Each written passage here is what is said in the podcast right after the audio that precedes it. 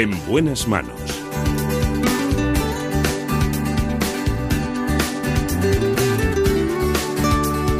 El programa de salud de Onda Cero. Dirige y presenta el doctor Bartolomé Beltrán.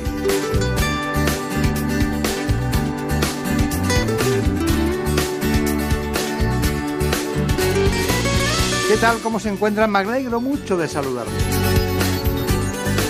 Sí, efectivamente, vamos a hablar como siempre de salud. Lo hacemos en la realización con Daniel Solís. En la producción, como siempre, Marta López Llorente.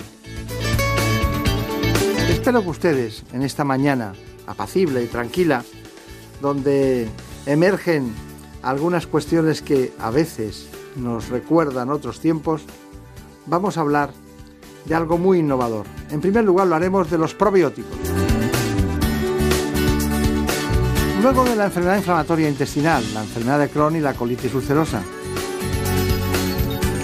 Me apetece mucho que conozcan cuáles son los límites de la longevidad. Y cómo no, aquellas enfermedades neurológicas que requieren la necesidad del servicio de neurología. Es el del doctor Ventura Anciones. En buenas manos.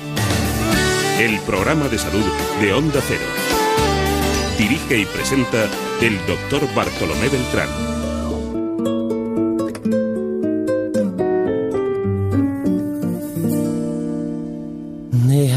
Esta noche soñar contigo.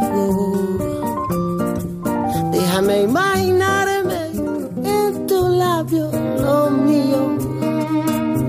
Déjame que me crean que te vuelvo loca. Déjame que yo sea quien te quite la ropa. Déjame que mis manos rocen la tuya. Déjame que te Maravillosa canción de Zenet que nos lleva a un mundo apasionante, el mundo del aparato digestivo. Lo hacemos con el doctor Enrique Rey Díaz Rubio, del servicio de esa especialidad del Hospital Clínico Universitario San Carlos de Madrid. Vamos a hablar de probióticos, pero antes les recuerdo que siempre les introducimos con un informe. El sistema inmunitario está formado por una amplia variedad de células y moléculas que constituyen una red muy compleja. Cuando existe una agresión por sustancias extrañas, estas células y moléculas interactúan entre sí, provocando una respuesta inmune. El sistema inmunológico es capaz de ejercer su acción protectora por medio de diferentes mecanismos como son la piel, la saliva o la flora intestinal. Y es que en el intestino se encuentran el 70% de nuestras defensas.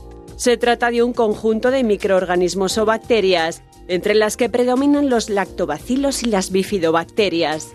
Estas estimulan el sistema inmunológico para que trabaje adecuadamente y nos proteja de las agresiones externas. Por lo tanto, un buen estado de la flora intestinal o microbiota es clave para mantener una salud óptima.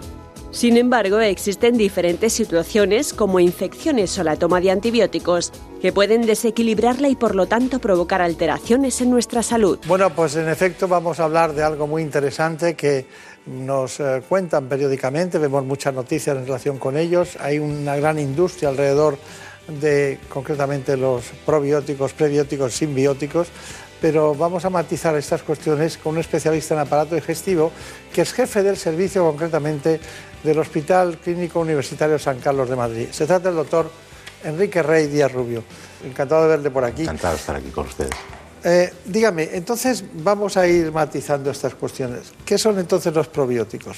Bueno, los probióticos son simplemente gérmenes vivos, fundamentalmente la mayoría de los casos bacterias, que son capaces de crecer en el tubo digestivo, de proliferar y, y- y producir beneficios para, para nuestro, nuestro cuerpo, nuestro organismo.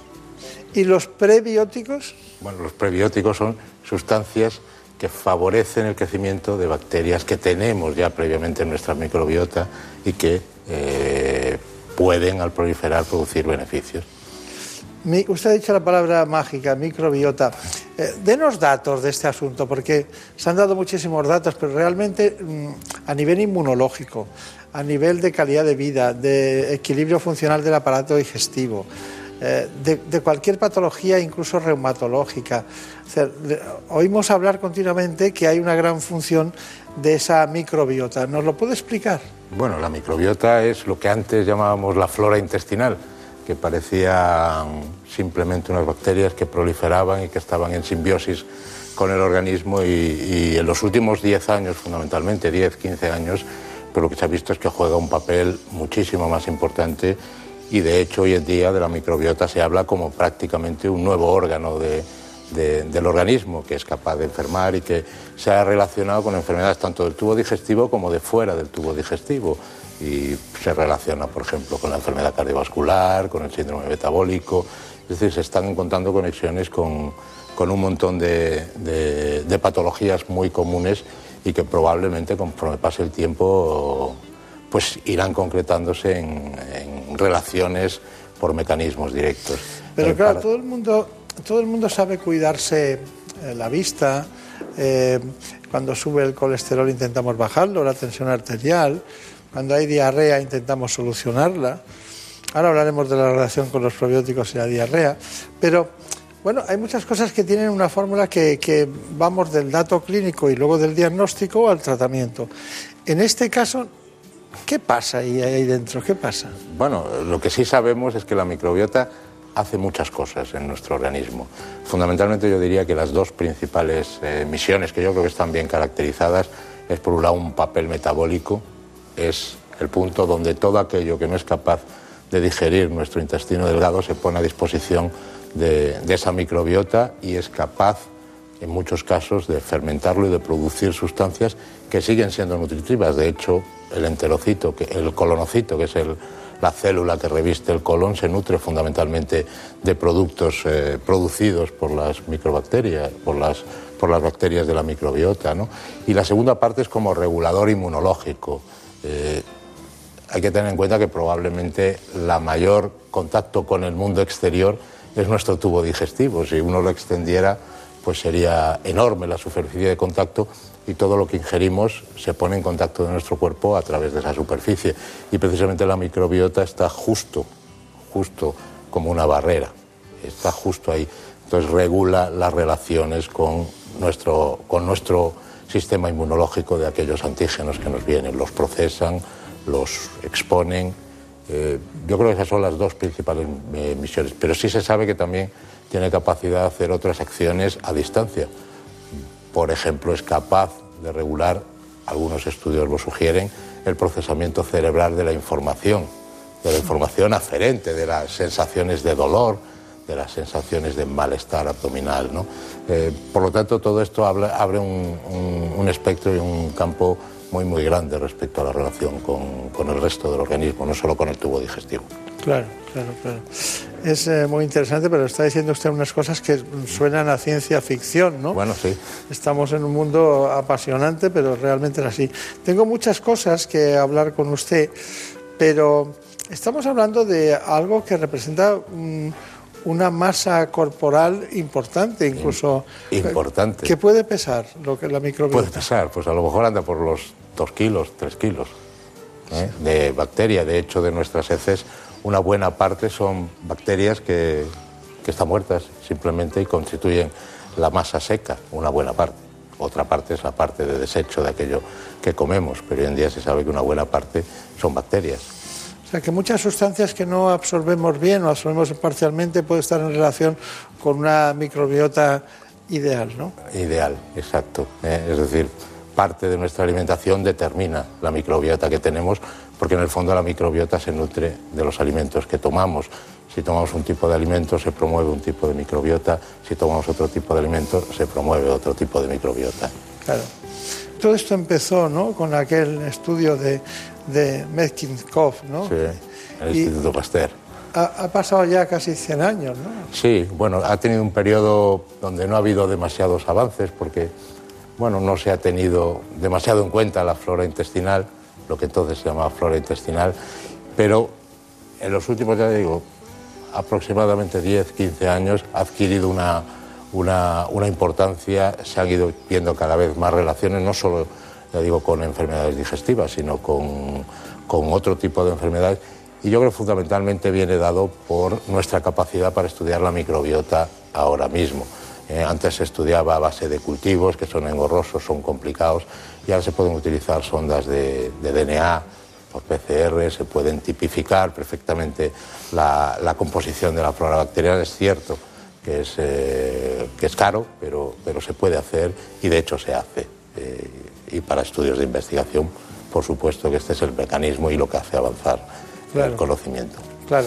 Bueno, en realidad estamos hablando con el doctor eh, Enrique Rey Díaz Rubio, eh, es jefe de servicio de aparato digestivo del Hospital Clínico San Carlos, un hospital universitario de Madrid, pero claro, eh, él está matizando cuestiones y es especialista en digestivo, por tanto, tengan en cuenta ustedes este dato, estamos hablando en conjunto de cuestiones que desbordan el ámbito del aparato digestivo en sus consecuencias. Y sobre todo en las últimas investigaciones que ha matizado él ¿no? a nivel cerebral o reacciones de distintas partes del organismo o acerbación de, de patologías o enfermedades como consecuencia de la microbiota. Bueno, doctor, doctor Rey, eh,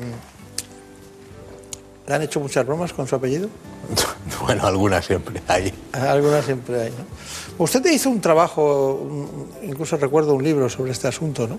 Bueno, hicimos una monografía en- hace ya años. Eh, eh, bueno, ha cambiado mucho las cosas desde, desde ese momento. Ya. Ahora mismo yo creo que el conocimiento de la microbiota ha avanzado considerablemente. considerablemente. Tengo muchas preguntas que hacerle, pero bueno, eh, hay una que es el mecanismo de acción de los micro, de la, de la- de los de los probióticos, ¿no? ¿Cómo cómo es el mecanismo de acción? ¿Tenemos Bueno. algún dato? Pues, a ver si se puede divulgar. Es una buena pregunta. Yo creo que lo primero que habría que hacer con, los probióticos es precisar que el término probiótico es un término muy, muy genérico. ¿eh? Lo que hace es englobar un tipo de un grupo de, gérmenes. Lo importante hoy en día, yo creo, y sobre todo para que podamos avanzar en el conocimiento, es considerar que en realidad hay cepas concretas, cepas específicas de bacterias que son las que ejercen una acción y buscar los mecanismos de acción de cada una de esas cepas. Y sí se conocen fundamentalmente en la mayoría de los, eh, de los estudios, la mayoría de las cepas de los que se conocen mecanismos de acción actúan por mecanismos inmunológicos, lo que son es reguladores de la, la- la reacción inmune que tiene el cuerpo, bien disminuyendo, disminuyendo la producción de determinadas interleucinas, bien modificando cómo funcionan determinadas células inmunes en la, en la su mucosa, en la pared del colon. Yo creo que ese es el mecanismo fundamental. Luego hay otras, eh, otros mecanismos que son fundamentalmente metabólicos y que sean capaces de desdoblar determinadas, eh, determinadas sustancias que pueden producir efectos nocivos, pero yo creo que si tuviéramos que decir un mecanismo que es el predominante de los estudios, es el mecanismo inmunológico. Bueno, eh, pero hay una cosa que es muy molesta, que son las diarreas, doctor Rey. Las diarreas. Entonces, la pregunta sería, tratamiento de la diarrea aguda eh, en relación con los probióticos.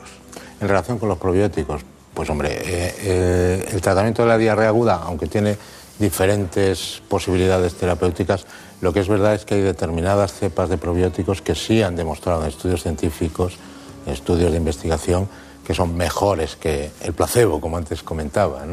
Eh, incluso a niveles similares a los antidiarreicos clásicos en, eh, en disminuir la diarrea. ¿Cuál sería la diarrea óptima? Pues probablemente no una diarrea grave, que normalmente las diarreas graves pues van a necesitar por lo menos una evaluación de, por parte de en, en- en un ámbito un poquito más especializado, ¿no? por si requiere un tratamiento más intensivo, pero para estas diarreas leves eh, que, que son molestas para todos nosotros, que habitualmente pues vamos a nuestro médico de atención primaria, le pedimos consejo, pues esta sería una indicación aceptada. Y ya le digo, ahí hay estudios que soportan con la evidencia científica que determinadas cepas de probióticos son mejores que, que el placebo para, para, resolver, para cortar el tiempo de, de la diarrea. Que ¿Y como preventivo, como tratamiento preventivo? Bueno, en algunas circunstancias puede ser. Lo que pasa es que tiene que ser en una circunstancia donde, donde, donde sepamos que puede ocurrir eh, la diarrea, por ejemplo, la diarrea del viajero.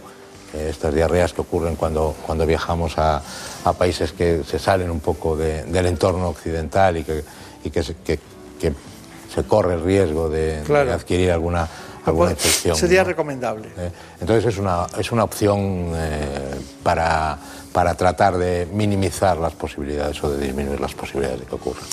Y tengo anotada una diarrea, la del Clostridium difficile. Usted, eh, para no solo, no solo la- la- el tratamiento, sino la prevención pura, eso sí lo ve usted importante. Bueno, vamos a ver, la diarrea por Clostridium difficile en algunos casos es la típica diarrea asociada a antibióticos que habitualmente suele estar producida por el Clostridium difficile. ¿no? Eh, Es una diarrea que en muchos casos no tiene, no tiene mucha, mucha envergadura, pero en otros casos es muy, muy severa y produce determinados problemas y sobre todo eh, acostumbra en un porcentaje de casos nada desdeñable a ser recidivante y aparecer y reaparecer. Y en esos casos como tratamiento preventivo eh, tiene algunas evidencias de que, de que puede ser eficaz y como tratamiento de la propia diarrea, yo creo que especialmente como coadyuvante en, determinadas situaciones eh, puede ser muy, muy eficaz. Está bien. Bueno, nosotros también hemos trabajado este asunto eh, para que conozcan más en profundidad la microbiota y concretamente los probióticos, como hemos diciendo desde el principio. También tenemos esta información que hemos preparado con nuestra documentación propia. El buen estado de la flora intestinal es fundamental para que el sistema inmunológico trabaje adecuadamente y nos proteja de las agresiones externas. Para ello, llevar una alimentación equilibrada y moderada es clave para mantener a punto las defensas. Y la mejor manera de hacerlo es seleccionar cuidadosamente los alimentos que ingerimos. En este sentido hay que tener en cuenta que existen productos como los probióticos. Se definen como microorganismos vivos que benefician la salud cuando se administran en cantidades adecuadas. Algunas de estas bacterias han sido tradicionalmente utilizadas para la fermentación y conservación de alimentos. Dentro de este grupo de productos están los yogures, el kéfir o el chucrut. Además, en los últimos años, la industria farmacéutica trabaja en la formulación de suplementos recomendados principalmente para mejorar la salud del aparato digestivo. Son capaces de regular el tránsito intestinal y normalizar la microbiota que por diferentes motivos se ha visto alterada. Bueno, eh, esta información eh, recuerdo que estuvimos hablando con usted para llevarla a cabo, eh, pero a nosotros nos interesa mucho la, la patología, ¿no? los pacientes, lo que llegan.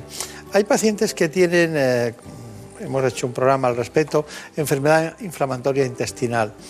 Me gustaría que nos dijera relación posible entre esa patología y el tratamiento con, probióticos. Bueno, el tratamiento de la enfermedad inflamatoria intestinal es complejo, tiene, tiene además muy dependiente de cada paciente en concreto las indicaciones, pero probablemente una de, eh, las utilizaciones de los probióticos en, en la enfermedad inflamatoria intestinal es el caso de las pouchitis, que son inflamaciones en, en pacientes operados donde se deja un, reservorio que hace como de neorrecto para, para, evitar una diarrea o para disminuir la diarrea. Y en ese caso sí que hay eh, estudios eh, científicos que demuestran que determinados probióticos sí son bastante eficaces para, para disminuir esa inflamación en, ese reservorio. Claro. Bueno, hay una, hay una patología que para poder decir que alguien la tiene eh, hay que hacer una colonoscopia y descartar que haya otras, ¿no? Me refiero a algo que es muy frecuente en nuestro tiempo, que es la, lo que es el colon irritable, ¿no? que debe ser la causa más frecuente de consulta en digestivo o de las más frecuentes, ¿no? Sin duda, Sin la más frecuente. La más frecuente, ¿no? Sin duda. ¿Y por qué se produce el colon irritable? Bueno, pues una muy buena pregunta a la que no tengo desgraciadamente eh, respuesta, pero tampoco lo tiene la literatura científica, ¿no? Eh, probablemente en algún momento se llegará a tener eh, respuesta.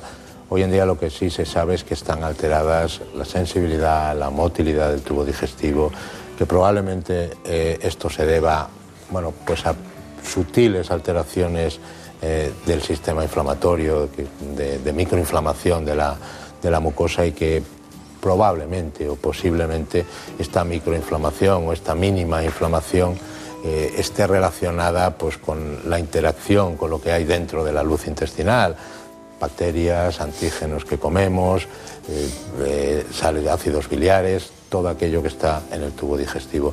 Es una cadena y precisar exactamente qué es lo que falla ahora mismo eh, es, es lo que se persigue. Claro, no me extraña. Pero ¿y la relación entre probióticos y, y colon irritable? ¿Usted la aconseja? Bueno, como tratamiento. Bueno, estamos terminando ahora mismo una, revisión de toda la literatura al respecto, de todos los estudios que se han hecho con probióticos. Lo cierto es que hay determinados cepas de probióticos, eh, tanto cepas individuales como alguna eh, de mezcla, que sí demuestran científicamente que son superiores al placebo para mejorar los síntomas en pacientes con síndrome de intestino irritable. Yo creo que ese es el, punto importante, no es probióticos valen para el síndrome de intestino irritable, sino que eh, hay determinados probióticos que han demostrado su eficacia para el intestino irritable, igual que hay determinados eh, probióticos que han demostrado su eficacia para la diarrea aguda. Eh, esto hay que tomarlo quizá como, como, tomamos los fármacos, ¿no? Cada fármaco sirve para una cosa, cada probiótico sirve para lo que se ha demostrado que sirve.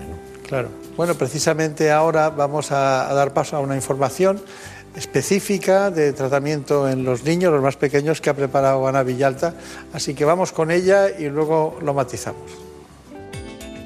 Los antibióticos son los medicamentos de referencia para tratar infecciones por bacterias. Sin embargo, este tratamiento puede desencadenar un desequilibrio en la microbiota intestinal y como consecuencia producirse diarrea, principalmente en los niños. Para prevenir este y otros molestos trastornos gastrointestinales funcionales como el cólico del lactante, se puede recurrir a los probióticos como el llamado Lactobacillus reuteri. Según un estudio de la Universidad de Turín, este probiótico reduce los episodios de llanto incontrolado del bebé en un 74% tras administrarlo durante una semana. Entre sus múltiples beneficios, ayuda a regular la digestión, reduce el estreñimiento y el número de regurgitaciones diarias y alivia el dolor abdominal en recién nacidos. Un tratamiento natural para aliviar el dolor del bebé y mejorar su calidad de vida y la de sus padres. Bueno, me quedan dos cosas. Relación entre patología hepática, eh, grasa pero no alcohólica, ¿también sirven los probióticos? Bueno, yo creo que todavía está mucho camino que recorrer, pero sí hay algunos indicios de que, de que puede ser útil en, en la enfermedad grasa y la enfermedad grasa no es nada más que la expresión en el hígado del síndrome metabólico. Yo creo que eh, esto nos queda mucho eh, en el futuro, pero sí hay indicios de que, de que pudiera ser útil eh, en el futuro para esto. A ver que hablar con el doctor López Ferré y algunos otros que están ahí siempre con el endotelio, el síndrome metabólico, ¿no? Sí, Esas cosas. Compañero suyo, por cierto. ¿no? Sí, Antonio. Bueno, pues nos queda una matización. concluya usted como considere oportuno para que nos sitúe en qué, qué podemos hacer si tenemos esperanza, no las tenemos, si de momento estamos en el buen camino, si va todo bien, si es necesario llevar una dieta continuada en eh, determinados productos que, eh, que sean probióticos, diríamos, más generales para cuidar la microbiota que tiene funciones que dejan muy impresionados a todos. yo creo que para concluir, eh, con respecto a la microbiota, lo primero que deberíamos pensar es que nosotros mismos debemos cuidarla. Eh, y básicamente la manera de cuidar nuestra microbiota es con la alimentación. Eh, una alimentación adecuada mantiene una microbiota adecuada y constante. ¿Qué recomendación respecto a la dieta? Yo creo que disponemos de la mejor dieta, que es la dieta mediterránea. seguir una dieta mediterránea, en principio, por no complicar demasiado las cosas es lo que, lo que se recomendaría generalmente para, para, para poder mantener nuestro microbiota en buen estado de salud. Y con respecto a los, eh, a los probióticos, lo que, o la microbiota y su función en, la enfermedad, yo diría que es uno de los grandes retos científicos para, para los próximos años. Esperemos que solo sean años y no, y no sean décadas, porque la verdad es que las relaciones que se están viendo en, en estudios puntuales son con muchas de las enfermedades que hoy en día pues, son eh, relevantes desde el punto de vista de la sociedad y probablemente el ser capaz de llegar a esa relación nos va a dar el papel real de la microbiota en, la etiología, en las causas de las enfermedades. Por lo tanto, yo creo que invertir en investigación en microbiota es invertir en salud eh, de cara al futuro. Y con respecto a los probióticos, yo creo que lo que deberíamos es ir modificando un poco el pensamiento de que los probióticos, aunque no son fármacos, sino son suplementos alimenticios, lo que es verdad es que se producen diferentes cepas de probióticos, que cada probiótico para cada una de las indicaciones debe ser evaluado científicamente y demostrado que funciona, que realmente sirve, porque esto le da la garantía al, que lo utiliza de que primero le están vendiendo algo que realmente es útil y lo está tomando realmente para que sea útil y no simplemente un placebo, como comentaba al principio. ¿no? Pues que sepa que todas las preguntas que le hemos hecho están eh, matizadas en, los contenidos de probióticos y prebióticos, una guía mundial de la Organización Mundial de Gastroenterología que eh, son, hicieron este informe. Bueno, pues muchas gracias, ha sido un placer, que tenga mucha suerte. Recuerdos a los compañeros y aquí hablamos del páncreas, del hígado, del colon eh, hablamos del tiroides, pero no habíamos hablado en profundidad de la microbiota, que es ese órgano que está por definir cuáles son sus funciones finales y que es tan importante en la vida de los seres humanos. Muchas gracias, hasta pronto. Muchas gracias a ustedes. Gracias, gracias En buenas manos. El programa de salud de Onda Cero. Dirige y presenta el doctor Bartolomé Beltrán.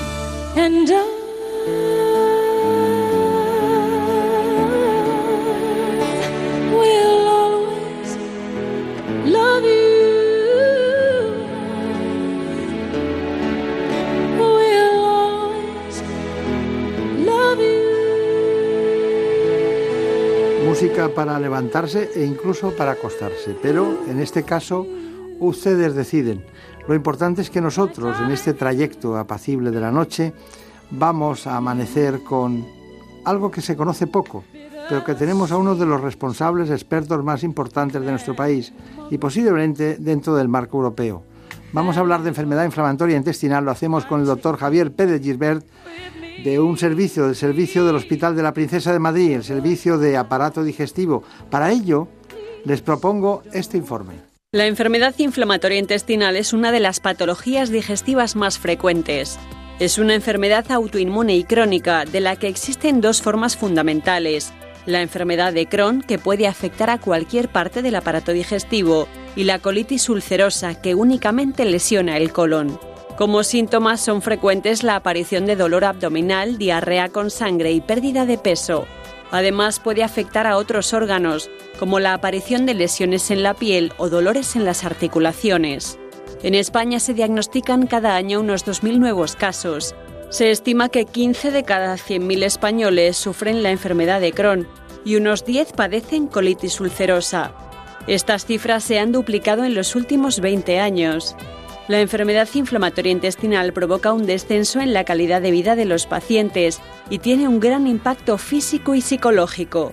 Aunque esta enfermedad es crónica e incurable, en la actualidad se dispone de fármacos que permiten que la mayoría de los pacientes pueda llevar una vida normal. Muy bien, pues vamos a hablar de la enfermedad inflamatoria intestinal con uno de los grandes expertos españoles en aparato digestivo. Trabaja en el Hospital Universitario La Princesa de Madrid y es un apasionado de su especialidad, tanto que en la reputación sanitaria que se hace concretamente apareció como uno de los diez mejores especialistas en aparato digestivo a nivel nacional. Es profesor de la Universidad Autónoma y además es especialista, como decía, del aparato digestivo de ese hospital. Eh, también es responsable de la unidad de atención integral al paciente en ese hospital. Se trata del doctor Javier Pérez Gisbert, conocido como doctor Gisbert. Bueno, eh, realmente hemos elegido un asunto en el que últimamente han sido sus celebraciones, ¿no?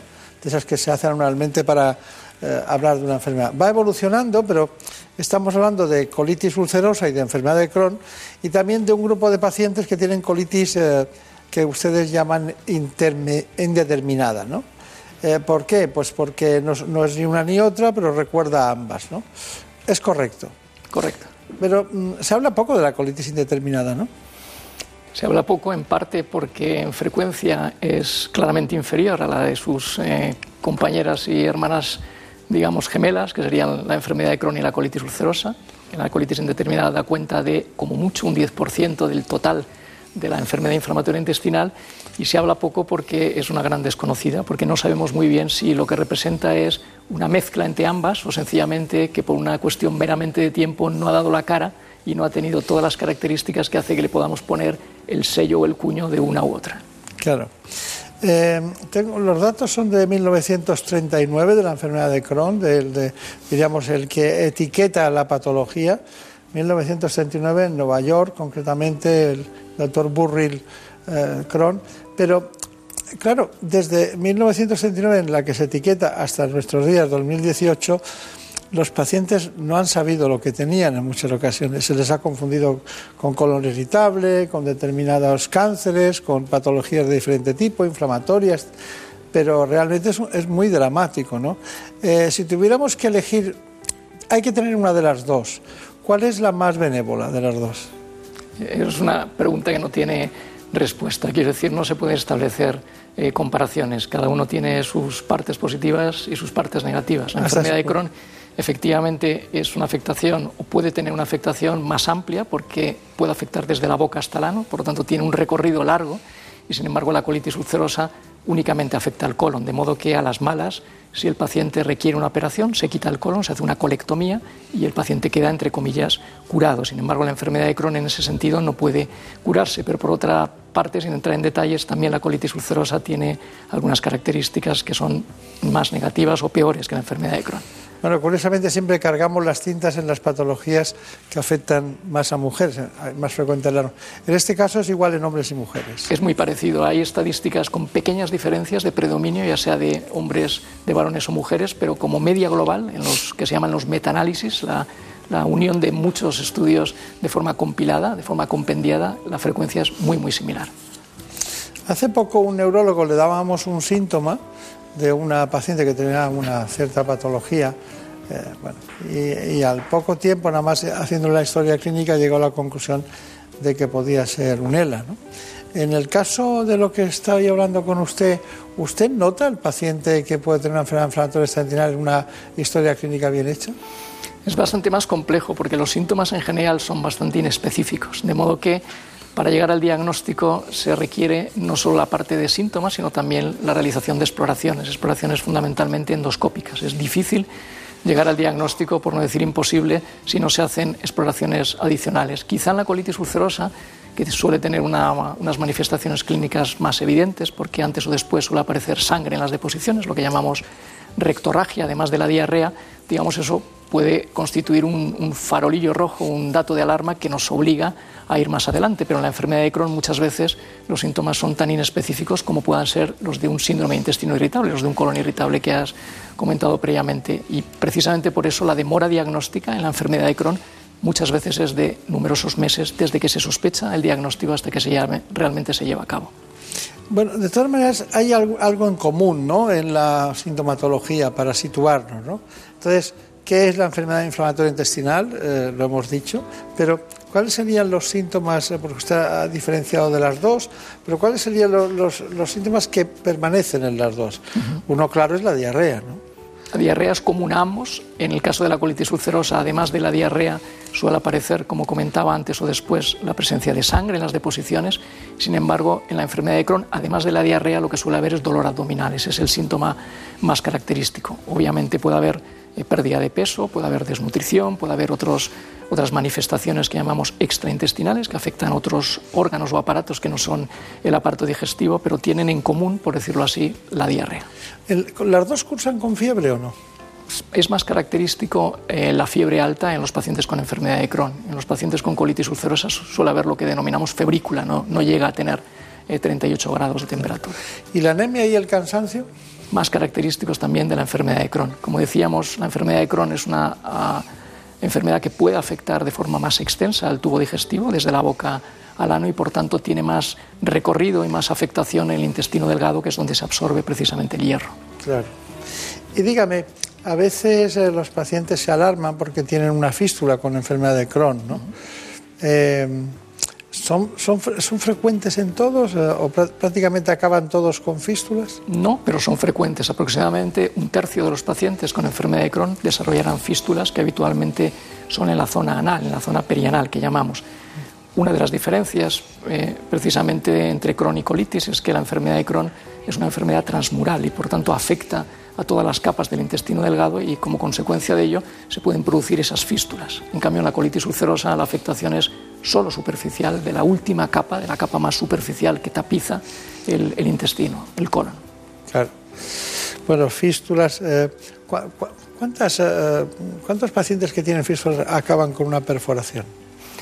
Las fístulas hay dos tipos, fístulas intestinales fundamentalmente y fístulas perianales. Las que comentábamos antes son fístulas perianales, mm. que no tienen tendencia a la perforación, lo que tienen tendencia es a la supuración y que afectan de una forma muy notable a la calidad de vida. Claro, seguro, seguro. Y, dígame, ¿en ese tipo de pacientes hay eh, carencias nutricionales?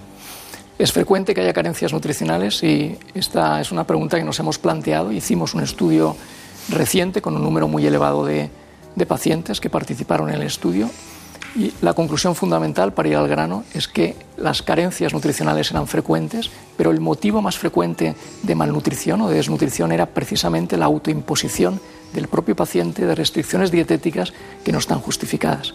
Es decir, la dieta juega un papel muy limitado. No digo que la desnutrición, que la malnutrición no sea importante, que lo es, pero que no hay ningún factor dietético que claramente se haya demostrado ser causal, ser etiológico de la enfermedad inflamatoria intestinal y por tanto nuestra recomendación debe ser que los pacientes tomen una dieta lo más amplia, lo más variada y lo más libre posible, excluyendo únicamente aquellos alimentos que de forma repetida y consistente den efectos secundarios. Y esos son muy pocos. ¿eh? Por lo tanto, hay que intentar evitar en lo posible esa imposición, ya sea por otro colega médico no familiarizado con el tema o por el propio paciente que por sencillamente mala información en Internet, por ejemplo, pueda llegar a esta conclusión. Claro, sí.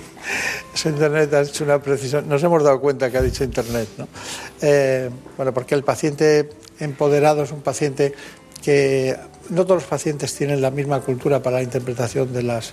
Y luego, luego viene la cultura médica y luego viene el que eh, nos alarma cualquier cosa que roce periféricamente a la, patología que tenemos y entonces nos alarmamos. ¿no?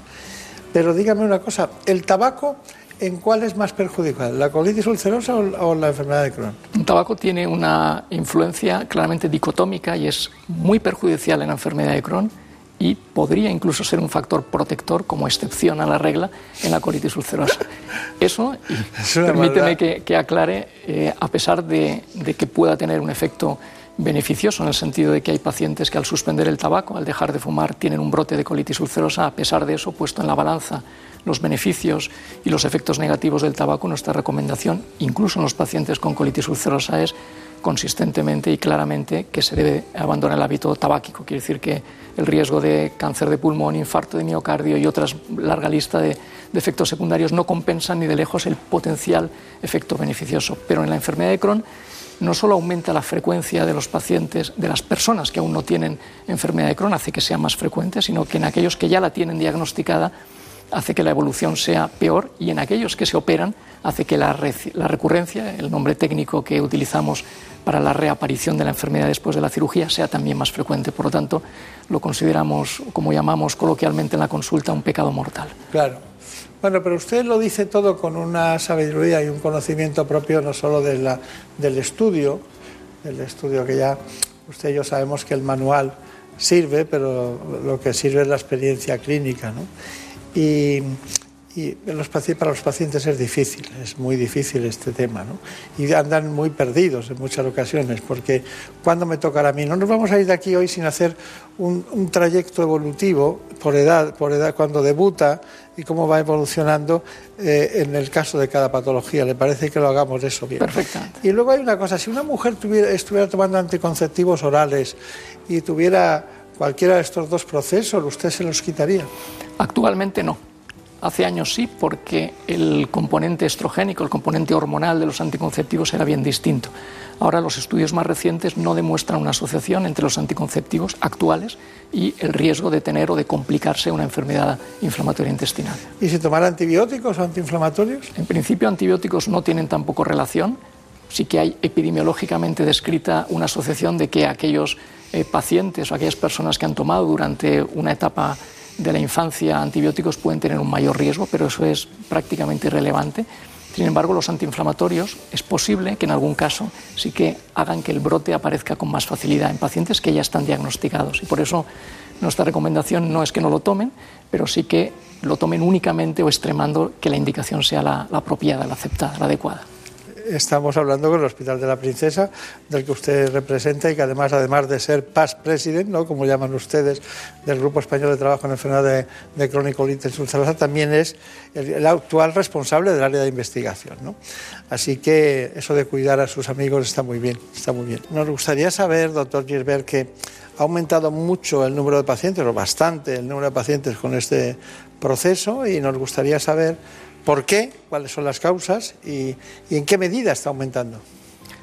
En cuanto a la parte de la frecuencia, efectivamente está aumentando en el mundo occidental, en el mundo desarrollado, pero muy específicamente, muy especialmente en España. Y de hecho, estamos finalizando ahora un estudio en el que participan las 17 comunidades autónomas, eh, incluyendo población de aproximadamente la mitad de las áreas sanitarias españolas, es decir, un estudio realmente eh, amplio y en el que demostramos en los últimos análisis que la frecuencia es algo así como el doble de la que previamente habíamos encontrado unos pocos años atrás.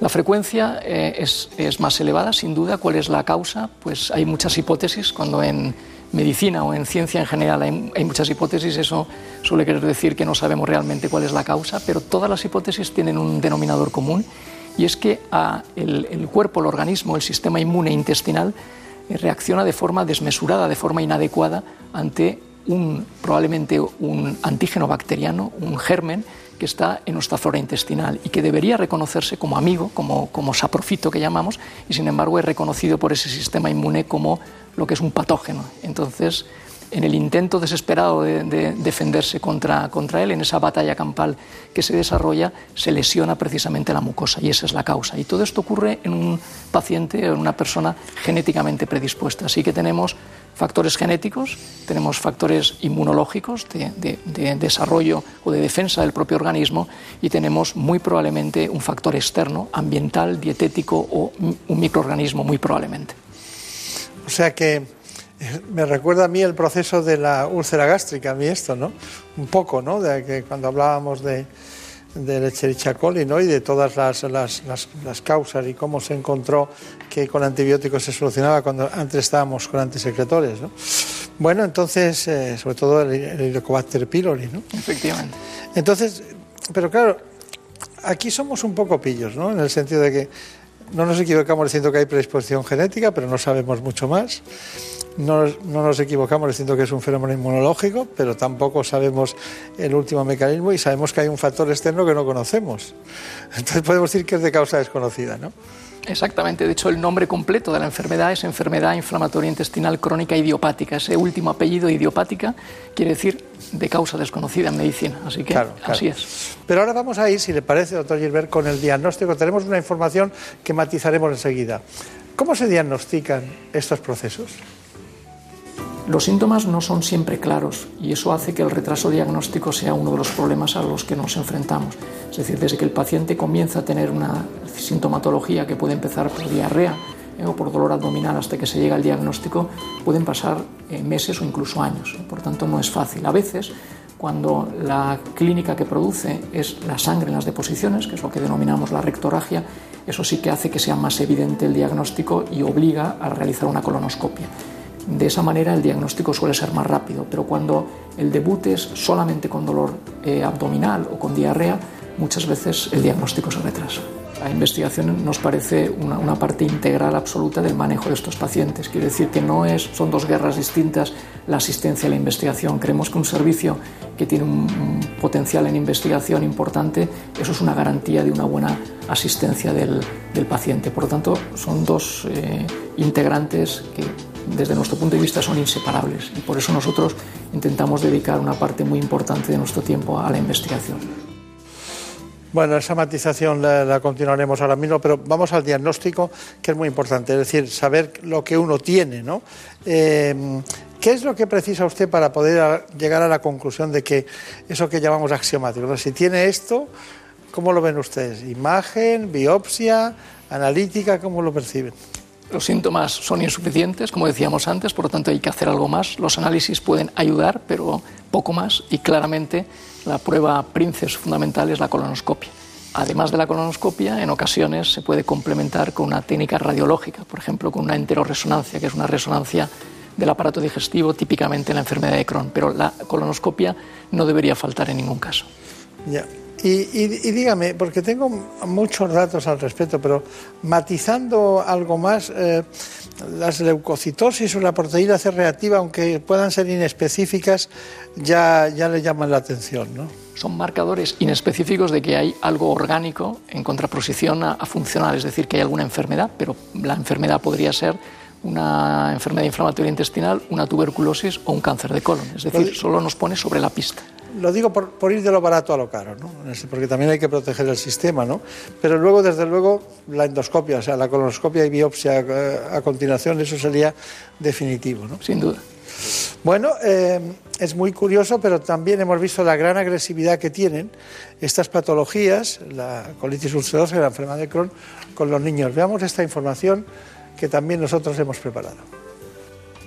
Se estima que en España hay más de 150.000 personas con enfermedad inflamatoria intestinal y un 25% de los pacientes inician el proceso inflamatorio antes de los 20 años. Esta patología es especialmente difícil y compleja para niños y niñas, ya que afecta a su desarrollo físico y social. Y es que más de un tercio de las personas diagnosticadas durante la infancia sufre un retraso de crecimiento. En el caso de la enfermedad de Crohn, según los expertos, cuando aparece durante la infancia puede ser más agresiva y difícil de controlar que cuando se diagnostica en adultos. Además, no solo afecta al paciente, sino que puede desestabilizar la vida familiar. Los síntomas más comunes de esta enfermedad son diarrea, anemia y cansancio, fuertes cólicos y dolor abdominal, fiebre e incontinencia. Para dar a conocer a la población la realidad de los niños afectados y la de sus familias, se ha realizado un corto llamado Castigado y sin comer, que narra la vida de Julen, un niño de 11 años diagnosticado de Crohn. Bueno, doctor entonces, eh, eh, dígame, eh, dentro del proceso evolutivo, ¿cómo, serían, cómo, evoluciona desde que debuta una patología de este tipo, de esta enfermedad, hasta que, digamos, estamos ya en, un trayecto final, ¿no? Porque yo he visto pacientes que, como les cursa brotes, ¿no? Tienen momentos muy malos, pero que van aguantando el tirón. Pues la evolución lamentablemente es impredecible. Hay pacientes que debutan con una agresividad que lleva a requerir una cirugía desde el principio, otros pacientes que tienen un brote y no vuelven a tener un brote más jamás en su vida. lo que estamos, una parte de los estudios van dirigidos precisamente a determinar qué pacientes requieren un seguimiento más estricto, un tratamiento más agresivo desde el principio, pero no sabemos realmente cómo predecir esta, evolución. Típicamente la enfermedad inflamatoria cursa con brotes de actividad y con episodios que llamamos de remisión, ¿eh? de adormecimiento de la enfermedad, pero no sabemos predecirlos con antelación. Y, respecto a las edades de, cuando debuta y cuando diríamos estamos, la calidad de vida y la esperanza de vida de estos pacientes cambia. La esperanza de vida no está alterada, es decir, la mortalidad es la misma que la de la población general, pero la calidad de vida está afectada de una forma muy importante. Hay que tener en cuenta que afecta fundamentalmente a pacientes jóvenes, no siempre, pero fundamentalmente en el rango entre 20, 30, 40 años, es decir, personas que están en su plena actividad, actividad de su vida laboral, de su vida familiar, de su vida eh, profesional, sexual, etcétera, y por tanto tiene una muy notable afectación de esta, de esta calidad de vida. Está bien. Bueno, eh, ha llegado un momento en que es definitivo para nosotros, pero ¿qué utiliza usted para curarles? Para que los brotes no sean tan frecuentes. ¿O qué utilizan los brotes y qué utiliza como tratamiento de continuidad en los pacientes? Y luego, sin duda, la investigación, pero díganos en qué están. Muy brevemente, curación, la palabra curación no existe en la enfermedad inflamatoria intestinal, existe un control que muchas veces, yo diría que en la mayoría de los casos, es un control suficiente como para que el paciente olvide que tiene la enfermedad. Y esa es nuestra meta, mejorar la calidad de vida de nuestros pacientes. Pero en otras situaciones las cosas son más complejas. El estándar, digamos, de, tratamiento empieza con lo que denominamos aminosalicilatos, si no mejora con estos tratamientos vamos a los corticoides, corticosteroides, sino el siguiente paso en esta pirámide ascendente serían los inmunosupresores y posteriormente en el último escalón estarían los fármacos biológicos, que son los más, los más modernos. Esto es la teoría. En la práctica, a veces, cuando la enfermedad tiene una gravedad eh, más importante desde el principio, invertimos el orden y empezamos sencillamente por tratamiento biológico. Puede ser una alternativa perfectamente posible.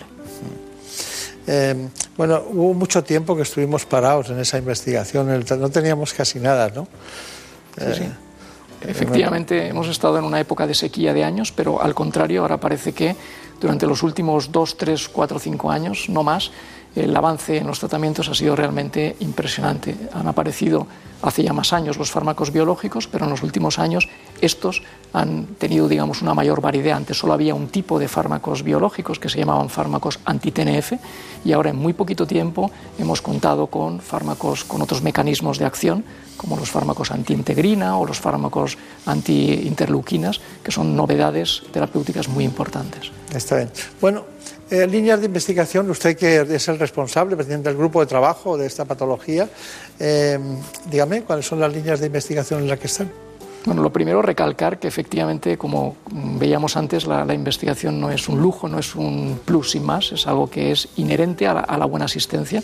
Y yo siempre digo que, si me tuviera que poner en manos ah, de, algún especialista en otra patología distinta, eh, que no fuera la digestiva, obviamente buscaría una persona que estuviera realmente acostumbrada y fundamentalmente que hubiera investigado, porque eso es una garantía de que la asistencia va a ser buena. Eso no quiere decir que en el 100% de los casos esto ocurra. Eh, por supuesto que hay magníficos médicos que no han investigado en su vida y son estupendos profesionales, pero globalmente un servicio, una unidad eh, que investiga es una garantía de que la prestación asistencial será mayor. Entonces en GTQ lo que tenemos es la filosofía de hacer investigación independiente. La investigación de la industria es muy importante, pero hay investigación que no tendrá, digamos, beneficio comercial y nunca será soportada ni apoyada por la industria. En la industria eso es nuestra especialidad, el buscar cosas que importan a los pacientes, investigar sobre ellas, darles buena difusión y docencia a los propios colegas médicos y a nosotros mismos, que los pacientes lo conozcan y luego revertir esa investigación en un beneficio para el paciente y cerrar ese círculo,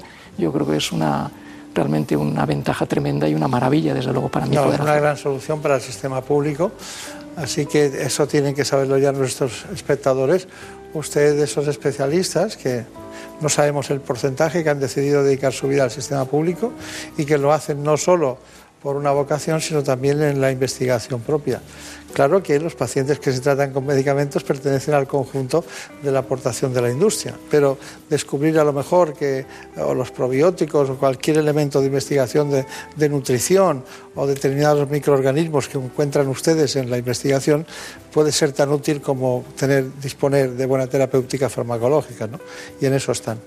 Bueno, pues mucha suerte, que le vaya muy bien y gracias por venir, que sé que está muy ocupado. Ya saben ustedes, le van a encontrar en el Hospital de la Princesa de Madrid, pero nunca en una clínica privada porque decidió que su camino era otro. Muchas gracias y hasta pronto. En buenas manos. El programa de salud de Onda Cero. Dirige y presenta el doctor Bartolomé Beltrán.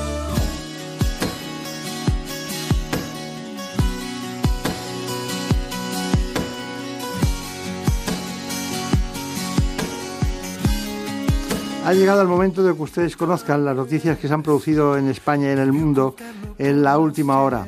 Estamos con muchas noticias, pero ya saben que puntualmente se las cuentan nuestros compañeros de los servicios informativos.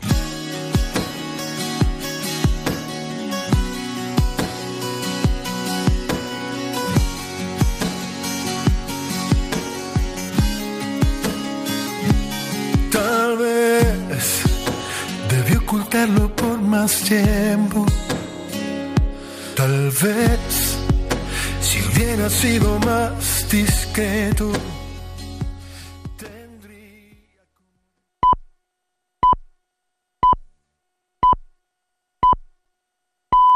Son las 5, las 4 en Canarias.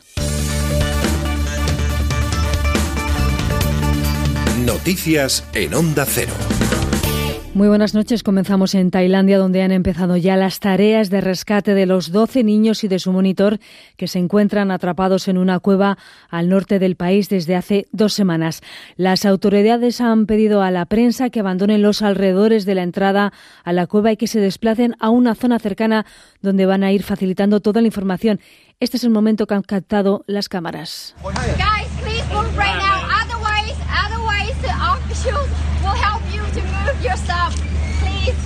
Al parecer, el hecho de que a partir de mediados de la semana que viene vayan a intensificarse las lluvias, lo que complicaría mucho más la situación, ha precipitado toda la operación. En estos instantes, todos los ojos están puestos en la pericia de los buzos.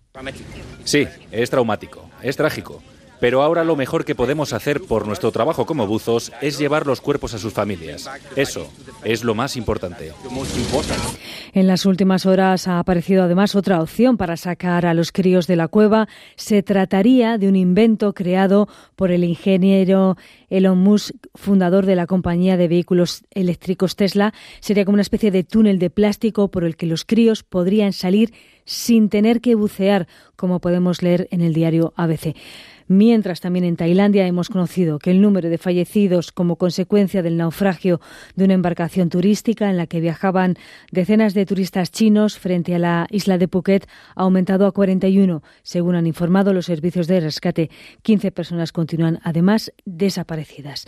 Ya en nuestro país apenas queda un día para la reunión entre el presidente del gobierno Pedro Sánchez y el presidente catalán Quim Torra.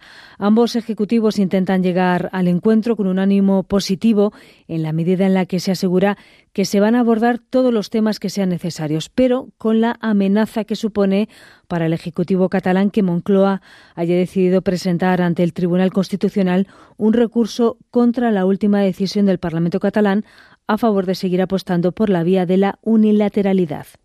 Torres, Torres se ha preguntado este sábado si mañana se encontrará con un Sánchez dialogante o con el PSOE que aprobó el artículo 155 de la Constitución. ¿Ante qué Pedro Sánchez nos encontraremos el lunes? ¿Es realmente el señor Pedro Sánchez el que quiere iniciar un diálogo y una negociación con Cataluña? ¿O estamos aún con el Partido Socialista que aprobó el 155? Además, continúa la carrera por ocupar la presidencia del PP. Ahora la pugna está entre Soraya Sáenz de Santa María, que ganó las primarias y que entiende que ella debería ser la nueva presidenta popular, y el candidato sorpresa, Pablo Casado, que le recuerda que más del 60% de los militantes que participaron en las primarias no la votaron a ella. Y ahora lo correcto, dice, es que ambas candidaturas se enfrenten en el Congreso Extraordinario del PP previsto para finales de mes para él. Para Casado, esa es la salida a esta situación porque el modelo que están proponiendo otras candidaturas es el mismo que nos ha traído hasta esta situación. Una situación de un Congreso extraordinario motivado por una moción de censura que nos ha mandado la oposición. Pero insisto, yo quiero sumar a todos, pero respetando las normas. Y las normas lo que dicen es que tenemos que ir a una segunda vuelta que es absolutamente democrática y que nadie ha puesto en duda hasta en el día de ayer, cuando ha habido un resultado con una diferencia de apenas un 2% de votos y que encima hay una representación muy importante de los compromisarios que han quedado fuera de este corte. La primera ministra británica, Theresa May, ha emprendido la ardua tarea de unificar a los conservadores en torno a su nuevo plan para el Brexit, que implica crear un área de libre comercio de bienes con la Unión Europea para cuando el Reino Unido ya no esté en el bloque comunitario. May ha escrito a sus diputados para dejar claro que, tras el acuerdo alcanzado con sus ministros este viernes, se ha restaurado la responsabilidad colectiva dentro del Ejecutivo, lo que significa que espera que nadie se desvíe a partir de ahora de la línea oficial e insiste en que la propuesta es bastante buena. La propuesta que hemos puesto sobre la mesa es buena para Gran Bretaña, es buena para que la gente tenga trabajo, es buena para nuestro futuro. Y lo que hace es crear un área libre de comercio entre la Unión Europea y el Reino Unido con un nuevo acuerdo aduanero que nos permite proteger los trabajos sin generar problemas en las fronteras al mismo tiempo que nos permite mantener un nivel estándar. Es todo. La información vuelve a Onda Cero a las 6, las 5 en Canarias. Se quedan en, la, en buenas manos con Bartolomé Beltrán. Síguenos por internet en ondacero.es.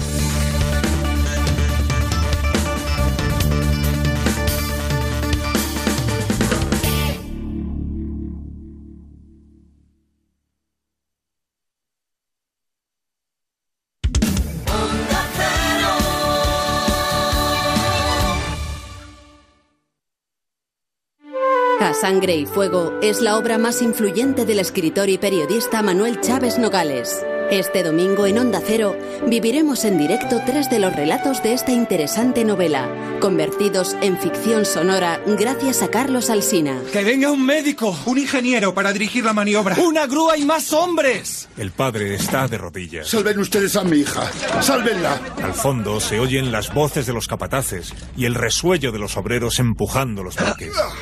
A Sangre y Fuego, una ficción sonora adaptada y dirigida por Carlos Alsina. Este domingo a las 9 de la noche en La Hora de Chávez Nogales. Te mereces esta radio. Onda Cero, tu radio.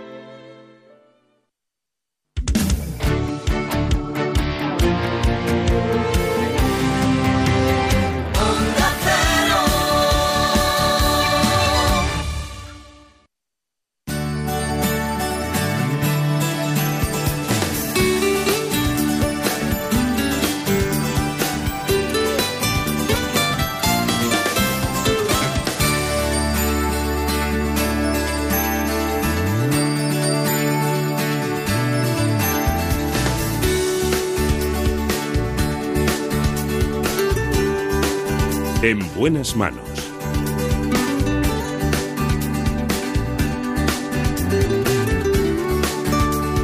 El programa de salud de Onda Cero. Dirige y presenta el doctor Bartolomé Beltrán.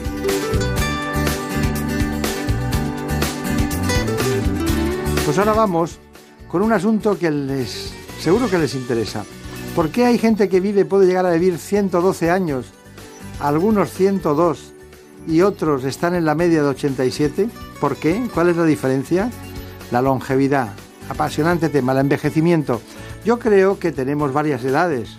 La edad biológica, la edad como nos ven, como nos ven los demás, la edad que sentimos y la del carnet de identidad. Y esa la vamos a romper esta mañana. En buenas manos. El programa de salud de Onda Cero. Dirige y presenta el doctor Bartolomé Beltrán.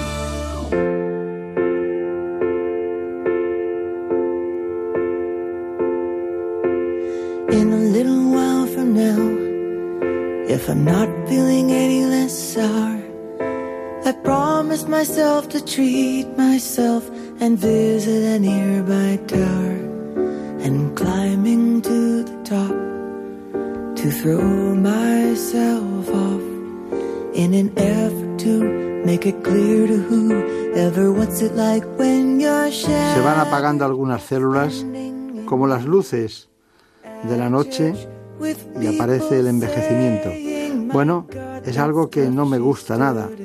A ustedes tampoco, pero ocurre. Lo hacemos hoy. Vamos a hablar del envejecimiento y del antienvejecimiento con el catedrático de la Universidad de Granada y presidente del Comité Científico de la Sociedad Española de Medicina Antienvejecimiento, el doctor Manuel Castillo.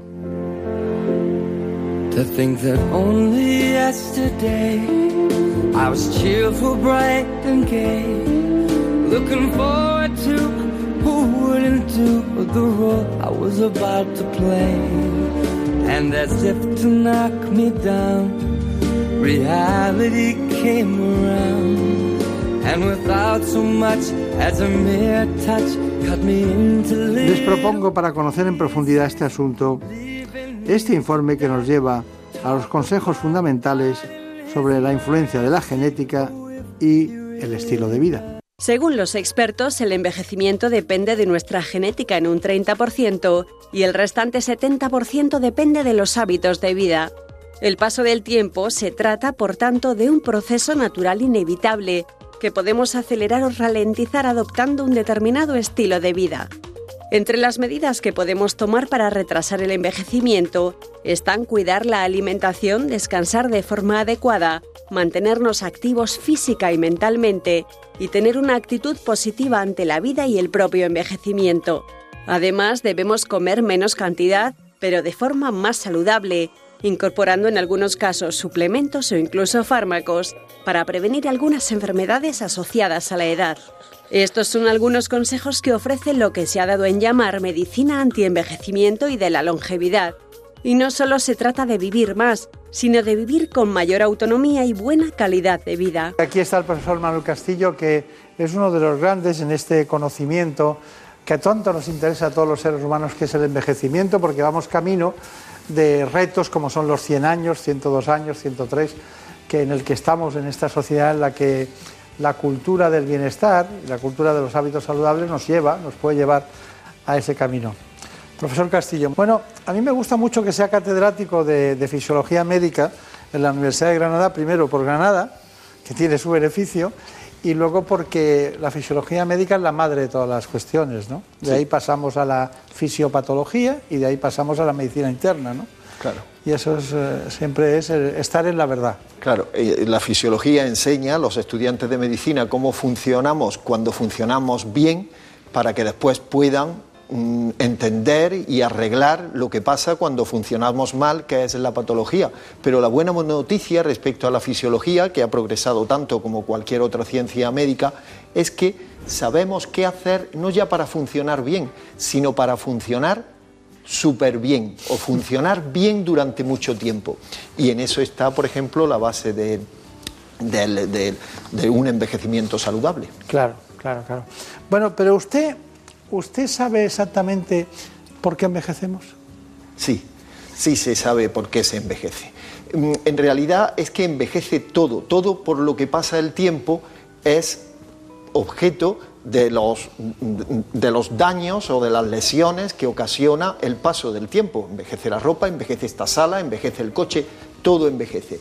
Y en nuestro cuerpo, además, envejece porque nuestro cuerpo es un conjunto de células y esas células, eh, más o la mayoría de ellas muy especializadas, mm, eh, se mueren con el paso del tiempo por dos mecanismos. Uno es lo que podríamos llamar la muerte natural. Ese fenómeno se llama apoptosis. Y se mueren de muerte natural pues por lo mismo que se mueren las personas, porque ya han vivido muchos años, porque han acumulado un cierto nivel de daño que les hace eh, mm, imposible la supervivencia o les hace imposible eh, funcionar adecuadamente y por tanto se ponen en marcha mecanismos para destruirlas, se mueren también por aburrimiento, eh, la falta de estímulo de una célula ocasiona la apoptosis. Está queriendo decir que el sedentarismo mata entre otras cosas, o la falta de actividad cerebral.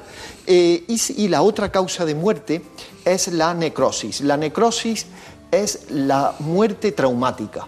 Frente a la muerte natural, que sería la apoptosis, la necrosis es la muerte que se produce pues porque un tejido o esas células se quedan sin irrigación, no les llega oxígeno, o sufren un traumatismo, eh, un golpe, o, una intoxicación por un químico, por un fármaco, o una inflamación, una infección.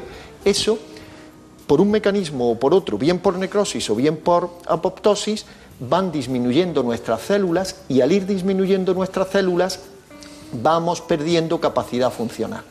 En unos tejidos eh, se manifiesta antes, en otros después, pues si lo que se pierden son eh, células miocárdicas, pues al final lo que uno tiene es una insuficiencia miocárdica, el corazón envejecido. Si lo que se pierden son células renales, pues el riñón no filtra bien. ¿Pero por qué envejecen unas personas antes que otras? Eh, pues porque depende de muchos factores. Depende en primer lugar de, la propia genética de la persona y depende de la vida que haya llevado. Pero le quería preguntar una cosa. Eh, últimamente se plantea la esperanza de, la posibilidad de tener trabajo, se va alargando la edad de jubilación, ahora ya se ha hablado de los 70 años, y claro, a los 70 años no jubilarte hay muchas personas que tienen, que aumentan cualidades, la experiencia, el conocimiento, la tolerancia, la reflexión, el sentido común. Bien. Pero hay unas cualidades que se pierden. Yo he dicho las, las sociales, ¿no? Pero desde el punto de vista biológico, ¿qué es lo que mejora y qué es lo que empeora a esa edad? Sí, eh, pues es un tema muy interesante. Mm, eh, hablemos, por ejemplo, de inteligencia. ¿no? Eh, no tenemos un solo tipo de inteligencia. resumiéndolo en dos, tenemos una inteligencia fluida, que es la que tiene la gente joven, que le, da uno un teléfono móvil o un ordenador y enseguida se hacen con él, que aprenden a manejar las cosas muy fácilmente. Esa inteligencia fluida se va perdiendo con la edad. Pero con la edad se va ganando otro tipo de inteligencia que es la inteligencia cristalizada. Esa inteligencia cristalizada es el fruto de la experiencia, del aprendizaje, de los aciertos, de los errores, eh, en definitiva, de haber vivido. Y esa inteligencia cristalizada compensa la pérdida que, se, que ocurre por, eh, o en inteligencia eh, fluida. Y ese fenómeno se produce porque, a pesar de que se destruyen neuronas, como se destruyen células, que antes decía, las neuronas tienen una capacidad única y es que establecen conexiones entre ellas, eh, es el fenómeno que se llama de plasticidad neuronal y aunque se pierdan neuronas, las que quedan, mediante esas conexiones, preservan e incluso incrementan su capacidad de funcionamiento. Por eso cuando usted me preguntaba qué se gana con la edad pues, o, qué no se pierde. Pues, por ejemplo, una característica que no se pierde, uno puede perder fuerza, uno puede perder resistencia, uno puede perder agilidad, características físicas o esa chispa, ¿no? Pero, por ejemplo, eh, la capacidad de comprensión, la capacidad de, ver un poco más allá, eh, la capacidad de tomar en consideración distintos aspectos eh, o incluso conductas menos arriesgadas, lo que se llama la experiencia, y también eh, otro aspecto muy importante que es la capacidad de mm, razonamiento y elocución verbal. Con los años, curiosamente, no se pierde la capacidad para eh, para exponer las ideas. Eh, de la misma forma que se pierde la capacidad eh, para mm, jugar a un deporte, ¿no? es curioso que eso pase así. Por, no hablar de sexo. Por no hablar de sexo. Porque al final, al final usted está contando muchas cosas, pero se me ha vuelto filosófico y místico desde la biología. Lo estoy percibiendo porque le está dando explicaciones muy racionales, pero yo sigo buscando el elemento biológico, ¿no? Lo estoy buscando la biología, para, porque la biología se corrige con biología, sí. o con bioquímica, o con, o con, o con coenzimas. Ahora hablaremos de eso, pero tenemos una información de Javier Saz precisamente en relación con la salud en el mundo laboral y el envejecimiento. La población de trabajadores envejece. En 2050 un 30% de la población activa será mayor de 55 años y este es un reto económico y social al que hay que dar respuesta urgente. En primer lugar, no todo es negativo. Es cierto que con la edad disminuye la capacidad de trabajo físico, la precisión, la memoria y la agudeza sensorial y que 8 de cada 10 trabajadores mayores de 55 años tiene algún problema de salud. El 90% utiliza gafas o lentillas y sufre más accidentes graves. Pero la edad también tiene sus ventajas mayor compromiso con el trabajo, menos absentismo, mayor capacidad de toma de decisiones, mayor competencia y destreza y mejores conocimientos. Hipercolesterolemia, hipertensión arterial, artropatía y varices son las patologías más comunes entre los trabajadores mayores de 55 años y aunque su tasa de accidentes laborales es menor, son un colectivo especialmente vulnerable.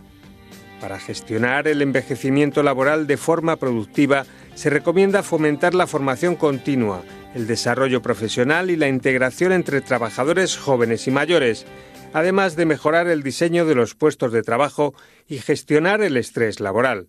En definitiva, se trata de fomentar desde las empresas un estilo de vida saludable y una cultura preventiva. Hay muchas cuestiones, pero hay una fundamental y es que eh, hay, matícelo, ¿hay algunos alimentos o nutrición antiedad?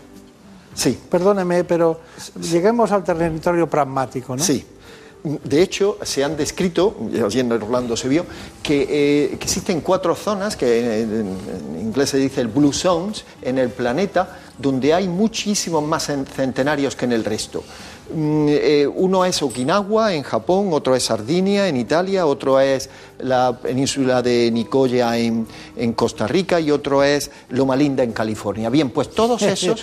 pero todos esos son países ahora mismo para allá. Bueno, ¿eh? pero no son con distinto nivel de desarrollo, eh, distintas razas, en fin, más o menos ricos. Pero en el de Costa Rica he estado y desde luego allí aquello es como si estuvieras en el paraíso, ¿no? Sí, pero hay una característica común que tienen todos esos, eh, los habitantes de todos esos sitios, y es que comen poco, comen menos de lo que se comen en otras zonas del mismo país, con una dieta muy rica, particularmente rica en vegetales, eh, no abundante en cereales, eh, y también pobre en productos cárnicos, o sea, en carne y, derivados. Esa, esa y, rica, como digo, en vegetales, en fruta y, verdura. Y es que contienen, esos vegetales, la fruta y verdura, contienen una serie de de, sustancias, los, polifenoles, los flavonoides, antocianos, etcétera, que tienen que entre los fármacos antienvejecimiento que estamos utilizando están muchos de ellos. Eh, por, su efecto eh, antioxidante, antiinflamatorio, eh, mm, de, neuroprotección o, incluso de activador de la autofagia, que es un mecanismo por el cual las células se regeneran. Sí, es muy común hablar de la nutrición de los papas, que suelen ser mayores, ¿no? Siempre están hablando de la papaya, ¿no? De, algunos elementos que justo coinciden en esas zonas también. Claro, claro. Y, de hecho, muchas de estas sustancias que, digo, el resveratrol, por ejemplo, o la, o la quercitina, o, la propia metformina. La propia metformina se, extrajo de un árbol que hay en Francia. usted la toma? Sí, que yo lo tomo. Eh, que bueno, pues que son elementos, son elementos que han desarrollado las plantas a lo largo de millones de años de evolución para protegerse a sí mismas y sobrevivir eh, muchísimos años. Hay, hay, plantas que, árboles que viven miles de años, gracias en parte a estos productos. Claro. Eh, alimentos antiedad. Nosotros hemos preparado este informe. La clave para mantenerse joven no solo está en las cremas y el ejercicio físico, sino también en la dieta. Numerosos estudios han demostrado el poder de ciertos alimentos para aumentar la longevidad. La alimentación es poderosa porque actúa desde dentro del organismo y hay una serie de alimentos que no pueden faltar en nuestra dieta. Las frutas y verduras nos protegen de numerosas enfermedades y retrasan el proceso de envejecimiento gracias a su alto contenido en antioxidantes que luchan contra los radicales libres. También el chocolate, el vino, el té o los frutos secos como las nueces tienen estas propiedades antiedad. Alimentos como las espinacas y los frutos rojos son buenos para mantener sano el cerebro. Sin duda el aceite de oliva juega un papel importante en la juventud y la calidad de vida nos protege de la osteoporosis y la enfermedad cardiovascular. Las frutas y hortalizas de color rojizo, amarillo y anaranjado como la zanahoria, la calabaza o el tomate contienen betacarotenos, importantes aliados de la juventud. La vitamina C es esencial para la elasticidad de la piel y la encontramos en el kiwi, los cítricos o los pimientos. Tradicionalmente, una dieta rica en lácteos se asocia con la longevidad ya que protegen nuestros sistemas digestivo y cardiovascular. Pero además de alimentarse bien, para mantener el cuerpo en buen estado por dentro y por fuera, es fundamental tomar al menos un litro y medio de agua al día. Bueno, estamos hablando en líneas generales, de una manera divulgativa y superficial. Hay que profundizar en estos conocimientos, sobre todo con algunos elementos que son discutidos y discutibles, porque estamos en permanente evolución del conocimiento en este ámbito. ¿no? Eh, bueno, hay una, hay una cuestión que yo tenía que hablar con usted, que era, ¿es cierto que el cerebro de las personas que hacen ejercicio físico tiene un, un 10% más de velocidad neuronal en cuanto a su actividad que los que no hacen ejercicio? Sí, mm, de hecho el ejercicio activa no solamente el área motora, que es el que, nos, el que mueve los músculos, sino que activa muchas otras neuronas, pues, neuronas sensitivas, neuronas de coordinación, incluso la corteza prefrontal. Y con el ejercicio se produce un, un neurotransmisor de carácter proteico, que es el BDNF, el Brain Derived Neurotrophic Factor, que tiene ese efecto de plasticidad neuronal, que establece nuevas sinapsis em, y que es lo que hace que esas personas se mantengan activas y más lúcidas durante más tiempo. Y curiosamente, fíjese que enlazando con, con la noticia anterior, una dieta saludable como esa que estaban presentando y el ejercicio, por dos vías totalmente diferentes, confluyen aumentando la producción de ese BDNF, que es un factor fundamental para enlentecer el envejecimiento neuronal. La primera vez que hablé con usted hace ya tiempo, Eh, yo estaba fuera de Madrid, me recuerdo que era por el móvil, no sé en qué ciudad estaba, eh, y usted me habló del BDLF. Sí. Habló inmediatamente de este asunto. Pero hay una cuestión. Hay unos amigos y unos enemigos del envejecimiento, ¿no? Están los radicales libres y, y el estrés oxidativo. Y luego, ¿cómo se, cómo se neutraliza eso?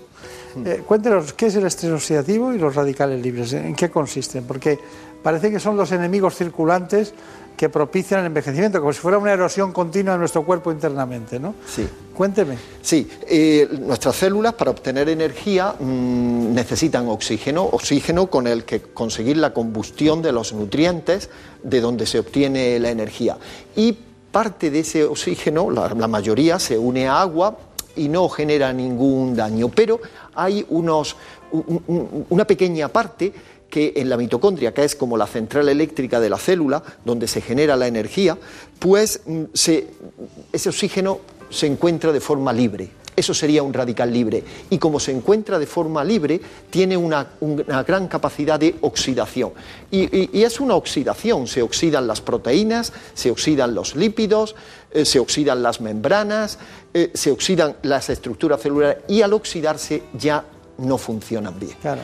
Eh, se oxidan los enzimas y en consecuencia, al no funcionar bien, o bien la célula mm, no realiza su función adecuadamente, o bien entra en ese, en ese proceso de apoptosis que antes mencionaba.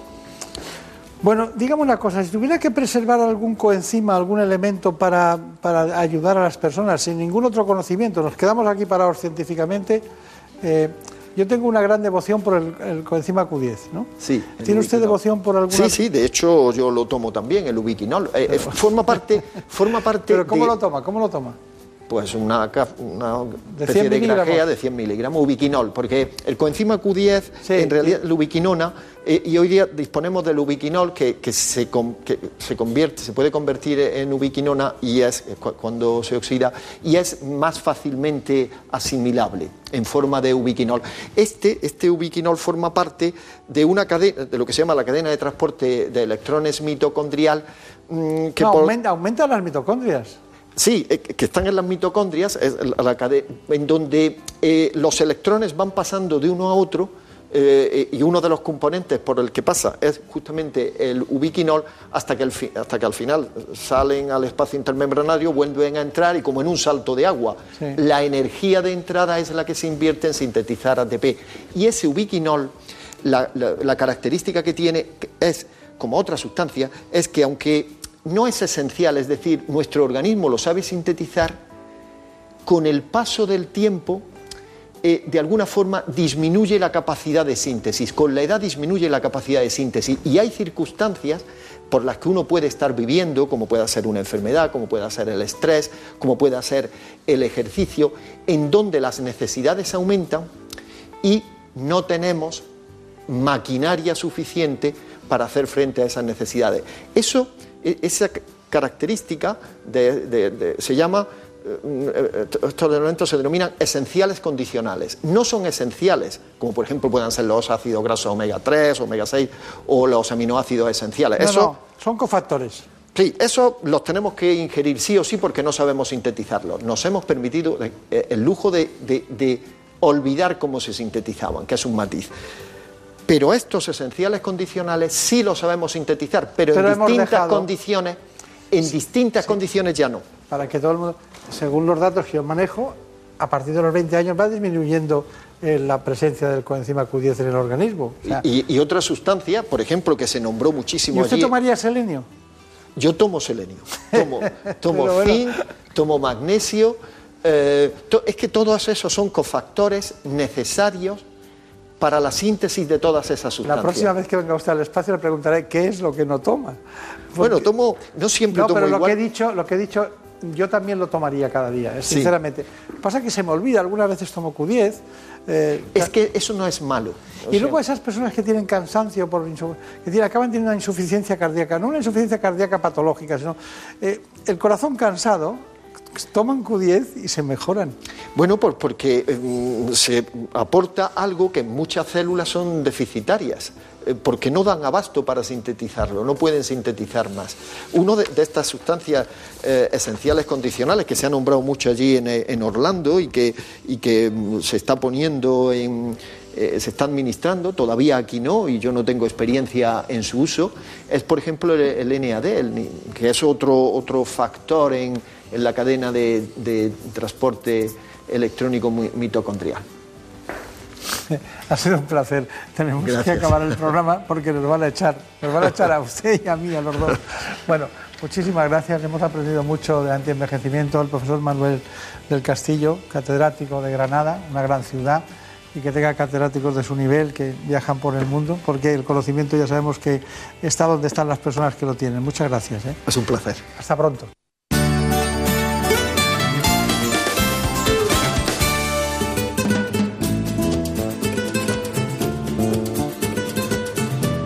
Ha llegado el momento de conocer lo que publican nuestros compañeros de La Razón en ese suplemento de A tu Salud. Saludos desde La Razón. Esta semana dedicamos nuestra portada a hablar de los trasplantes de heces, una técnica infrautilizada pero con gran futuro en patologías metabólicas e inflamatorias, ya que diversos estudios valoran su potencial frente al VIH o la colitis ulcerosa. Y hablamos de un dispositivo que permite oír lo que no se puede ver. En concreto, llega a España la última versión de la herramienta que lleva la lectura y el reconocimiento visual a personas ciegas o con visión reducida. Además, entrevistamos al doctor Raúl Córdoba para hablar de oncohematología y en nuestra contra hablamos con María José Fuster, directora gerente de Seisida, quien nos confiesa que las falsas creencias sobre el VIH son las que influyen en el estigma de las personas con SIDA. Pero estos son solo algunos de los contenidos. Encontrarán más información en las páginas del suplemento a tu salud y durante toda la semana en nuestra web www.larazón.es. Sin más, que pasen una feliz semana. En buenas manos. El programa de salud de Onda Cero. Dirige y presenta el doctor Bartolomé Beltrán. Las mañanas con humor son mejores. Mi hijo cuando tenía 8 años le pusieron un ejercicio de matemáticas de esos típicos de dos coches salen, uno del punto A, otro del punto B. La pregunta era en qué punto se encontrarían. Contestó que seguro que en alguna gasolinera donde hubiera muchos camiones porque es donde mejor se come. ¿Cuántos continentes hay? Pues unos 150, aunque no he estado en todos. Conozco el de Majada Honda y el de Alcobendas. Ahora se llaman Carrefour. Más más risas, más humor. Más de uno. Juan Ramón Lucas. Te mereces esta radio. Onda Cero, tu radio.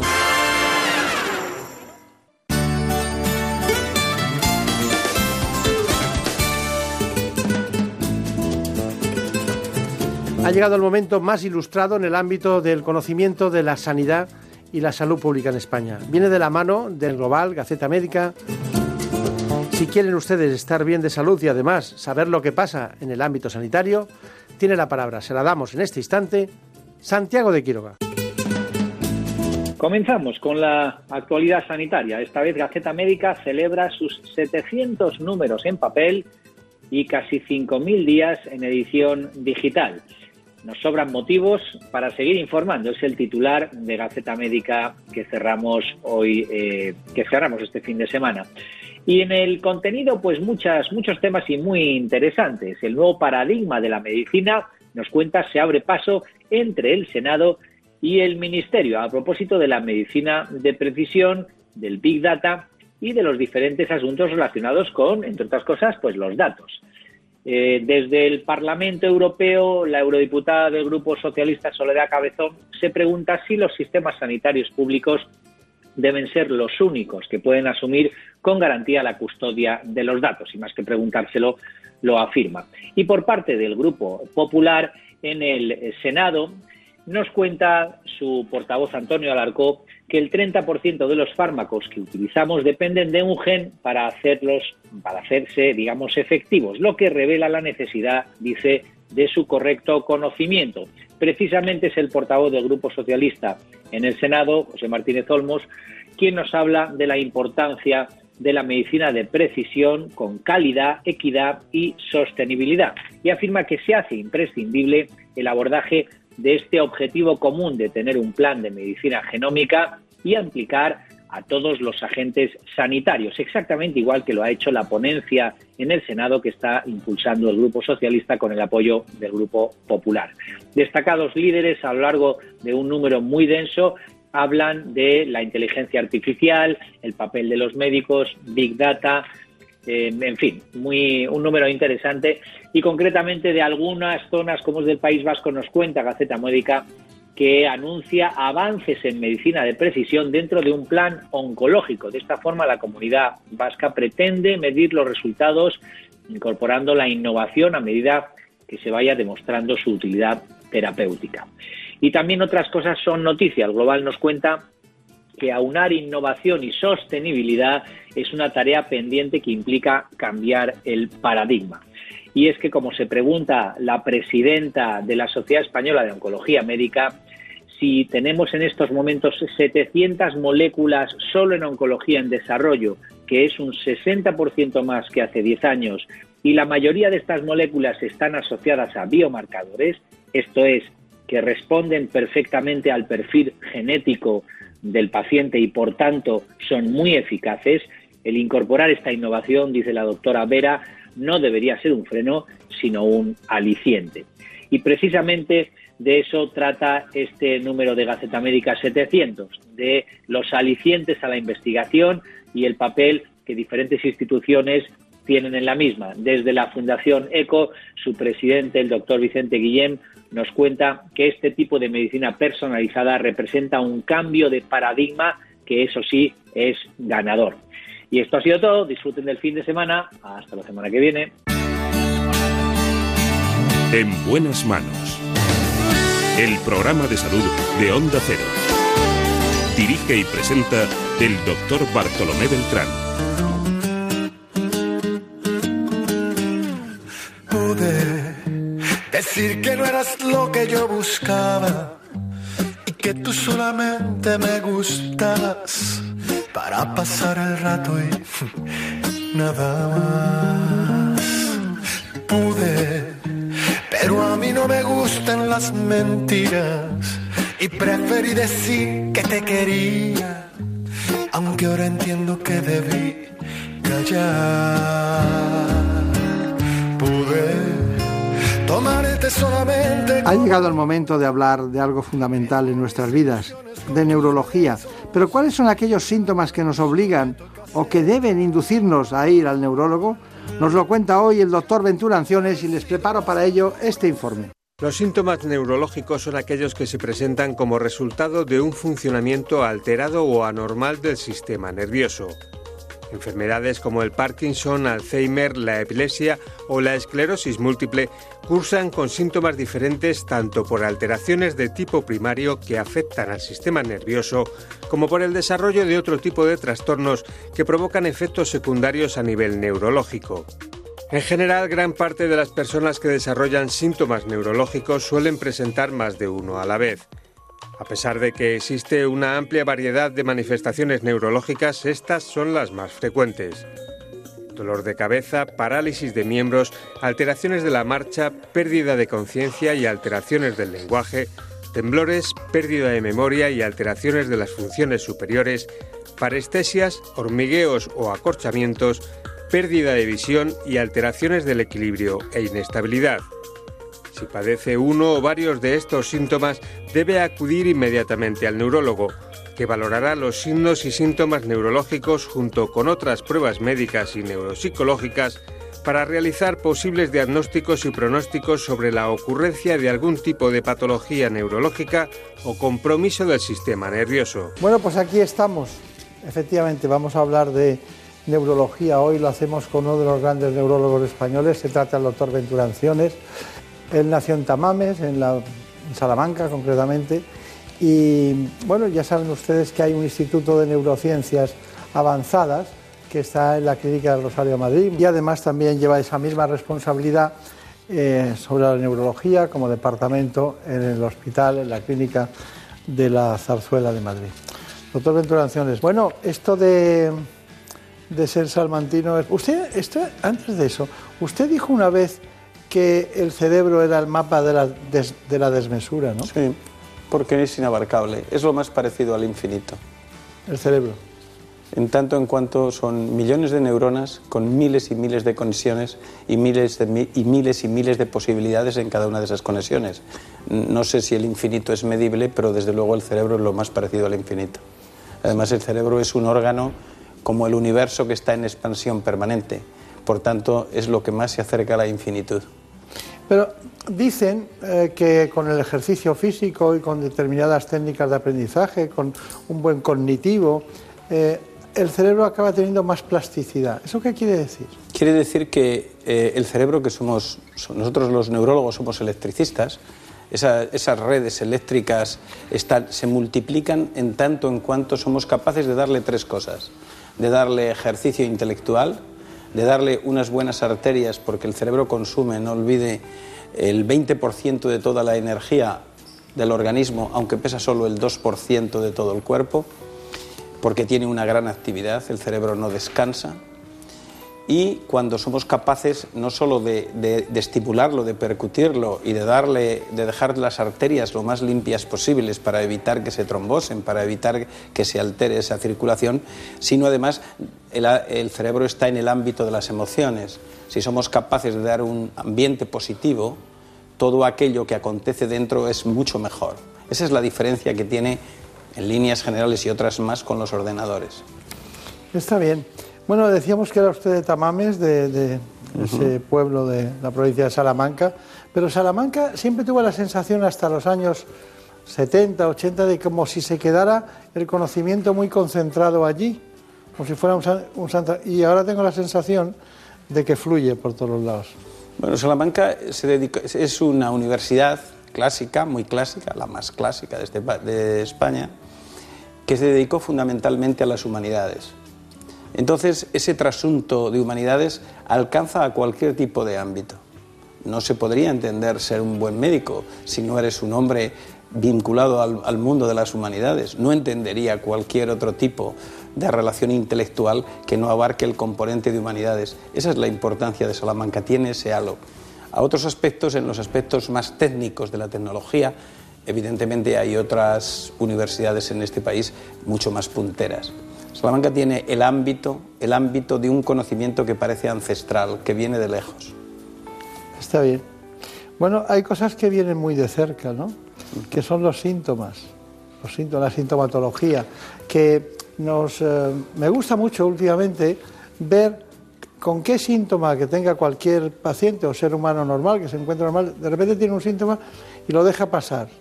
Y me gustaría encontrar en qué momento no tiene que dejarlo pasar e ir al neurólogo. Bueno, estos son los síntomas que hemos enumerado. Habrá muchos, algunos que son incipientes y otros que cabalcan sobre ellos en determinadas patologías. Pero vamos allá. Eh, vamos con uno, con quizás el más frecuente de todos, el dolor de cabeza. Sitúenos, ya sabe que tenemos el tiempo que corresponda, pero sitúenos sobre el dolor de cabeza. De todos los síntomas, de todo lo que acontece a un paciente para acudir a neurología, el 30% de los pacientes que van a una consulta de un neurólogo es por dolor de cabeza. De los dolores de cabeza, el más frecuente en nuestro entorno es la cefalea tensional, que tiene lugar en personas con, bueno, con una actividad o con una psicología determinada, personas con alto índice de estrés, de ansiedad, de trabajo. Eh, luego un 25% es una enfermedad que suele tener un cierto contenido hereditario, que son las migrañas, que son enfermedades donde suele, suelen ir acompañadas de una alteración visual o de otro acontecimiento y que tiene lugar un dolor pulsátil muy característico, intenso, que suele aparecer en la mitad del cráneo, se suele acompañar de un cortejo vegetativo, de vómitos, etc. Y luego hay una parte pequeña que corresponde a otros tipos de patologías, generalmente que pueden ser más o menos graves. Eh, sí quiero hacer solo un hincapié. La mayoría de los dolores de cabeza son dolores de cabeza perfectamente controlables a día de hoy solo hay y hay un tipo de dolor de cabeza que es el que tiene que llamar poderosamente la atención. Cuando tengas un dolor de cabeza repentino, brusco, distinto a cualquier otro que hayas podido tener nunca, ahí suele ser una urgencia médica. y esa urgencia médica debe acontecer en ese, ese mismo momento y debe ser hospitalaria, pero es un porcentaje muy bajo. La inmensa mayoría de los dolores de cabeza son perfectamente controlables. Bueno, pues ya hemos visto uno en concreto. Me gusta porque ha sido claro, conciso, concreto y no ha citado usted las palabras esas que no queremos oír, ¿no? Que hay veces que, bueno, podría ser cosas muy graves y también cosas muy, eh, muy cerebrovasculares también muy graves. Pero no las ha citado, está muy bien para que todo el mundo esté tranquilo, vea que aquí no hacemos nada de sensacionalismo médico. Eh, de vez en cuando hay una parálisis de los miembros, ¿no? Parálisis de los miembros. ¿Qué se le ocurre? ¿Qué, puede tener ese paciente? Siempre em, en neurología hay siempre un dato que no se puede olvidar y es cómo se produce.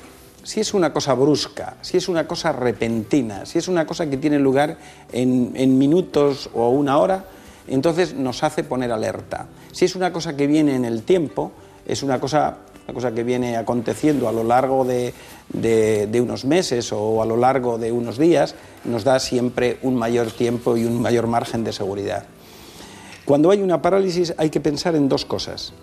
Si es del hemicuerpo, o sea, es decir, tenemos la hemicara, tenemos, tenemos el brazo, tenemos la pierna, o si es solo de un miembro.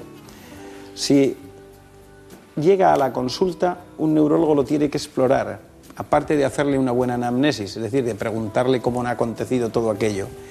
Y un neurólogo puede saber perfectamente que puede ser por un problema del cerebro, por un problema de la médula o por un problema del nervio periférico, es decir, de aquello que va, de aquello que va desde la médula espinal hacia cualquier parte del cuerpo.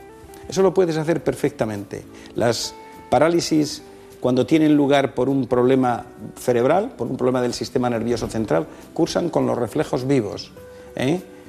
Sin embargo, cuando el problema es periférico, los reflejos se abolen. Es decir, esa diferencia es importante porque una cosa es traducir un problema, buscar, digamos, en el camino interior del, del sistema nervioso al camino exterior del sistema nervioso. Está bien. Bueno, tenemos alteraciones del lenguaje. Hay alguien de repente que tiene una alteración del lenguaje, eh, que a veces es progresivo, no se le entiende, esa persona sabe lo que dice, los que están alrededor se acostumbran, pero es una alteración del lenguaje. ¿Qué piensa? los problemas del lenguaje, eh, el lenguaje se produce en una determinada zona del sistema nervioso, en el lóbulo temporoparietal, eh, del hemisferio dominante, es decir, en el lado izquierdo en los diestros y en el lado derecho en los zurdos. Entonces, el lenguaje es entender, elaborar y expresar. Cuando cualquiera de los tres caminos, entender, elaborar o expresar, están alterados, se produce una afasia, una alteración del lenguaje. Entonces, las afasias, eh, cuando son agudas, repentinas, hay que pensar en un trastorno vascular de la zona temporal, cuando son lentamente progresivas, pueden ser por otras patologías tumorales o de otras características. Y muchas veces el trastorno ya es de la afección, ya es, un es una disartria, es un problema de la articulación del lenguaje, que generalmente tiene lugar en problemas ya más periféricos, del bulbo hacia afuera, bien de la cavidad oral, bien, bien del movimiento de la lengua o bien de los pares craneales bajos de la zona vulvar. Es decir, eh, es importante de nuevo valorar cómo acontece, si acontece urgente o si es una cosa que lentamente viene expresándose. Bien, eh, permítame, hay algo que nos llama mucho la atención, ¿no? porque hemos visto a mucha gente temblar, temblor de reposo, tiemblan continuamente, temblor al ir a coger algo, ¿no? Entonces, los temblores, ¿qué le indican los temblores? El temblor es una patología muy frecuente. Eh, el temblor es un movimiento continuado ¿eh? de, oscilaciones de alguno de los miembros. Puede afectar a la cabeza, puede afectar al lenguaje o puede afectar a uno de los miembros, a las manos, o a las piernas incluso. Eh, los temblores son dos fundamentalmente, aunque hay muchísimos más. El temblor más frecuente es el temblor familiar. Es un temblor de finas oscilaciones que el paciente tiembla en este sentido finas oscilaciones y alta frecuencia. Y suele tener un componente hereditario, abuelos, alguien de los padres o, tíos, hijos, etcétera, etcétera. No tiene que ver nada con el otro temblor que todo el mundo cree que es el síntoma por antonomasia de una enfermedad, que es la enfermedad de Parkinson, que es un temblor de reposo, que tiene unas oscilaciones mucho más altas y, una frecuencia, y la frecuencia, o sea, la oscilación es mucho más alta y la frecuencia es más baja. ¿Eh? Es muy curioso que el temblor de actitud, el temblor esencial o temblor familiar, este es un temblor que cuando el paciente hace una acción se quita y luego ya cuando lo mantienes durante un cierto tiempo vuelve a aparecer, a diferencia del temblor de reposo, que es cuando el paciente está en reposo, este que sería el temblor parkinsoniano, que los autores franceses clásicos decían que era el de contar monedas o el de liar cigarrillos. ¿eh? Hay una cosa muy curiosa y es que el temblor de actitud, cuando uno toma un vaso de vino o una cerveza, ese temblor se reduce extraordinariamente. El temblor parkinsoniano no. Bien.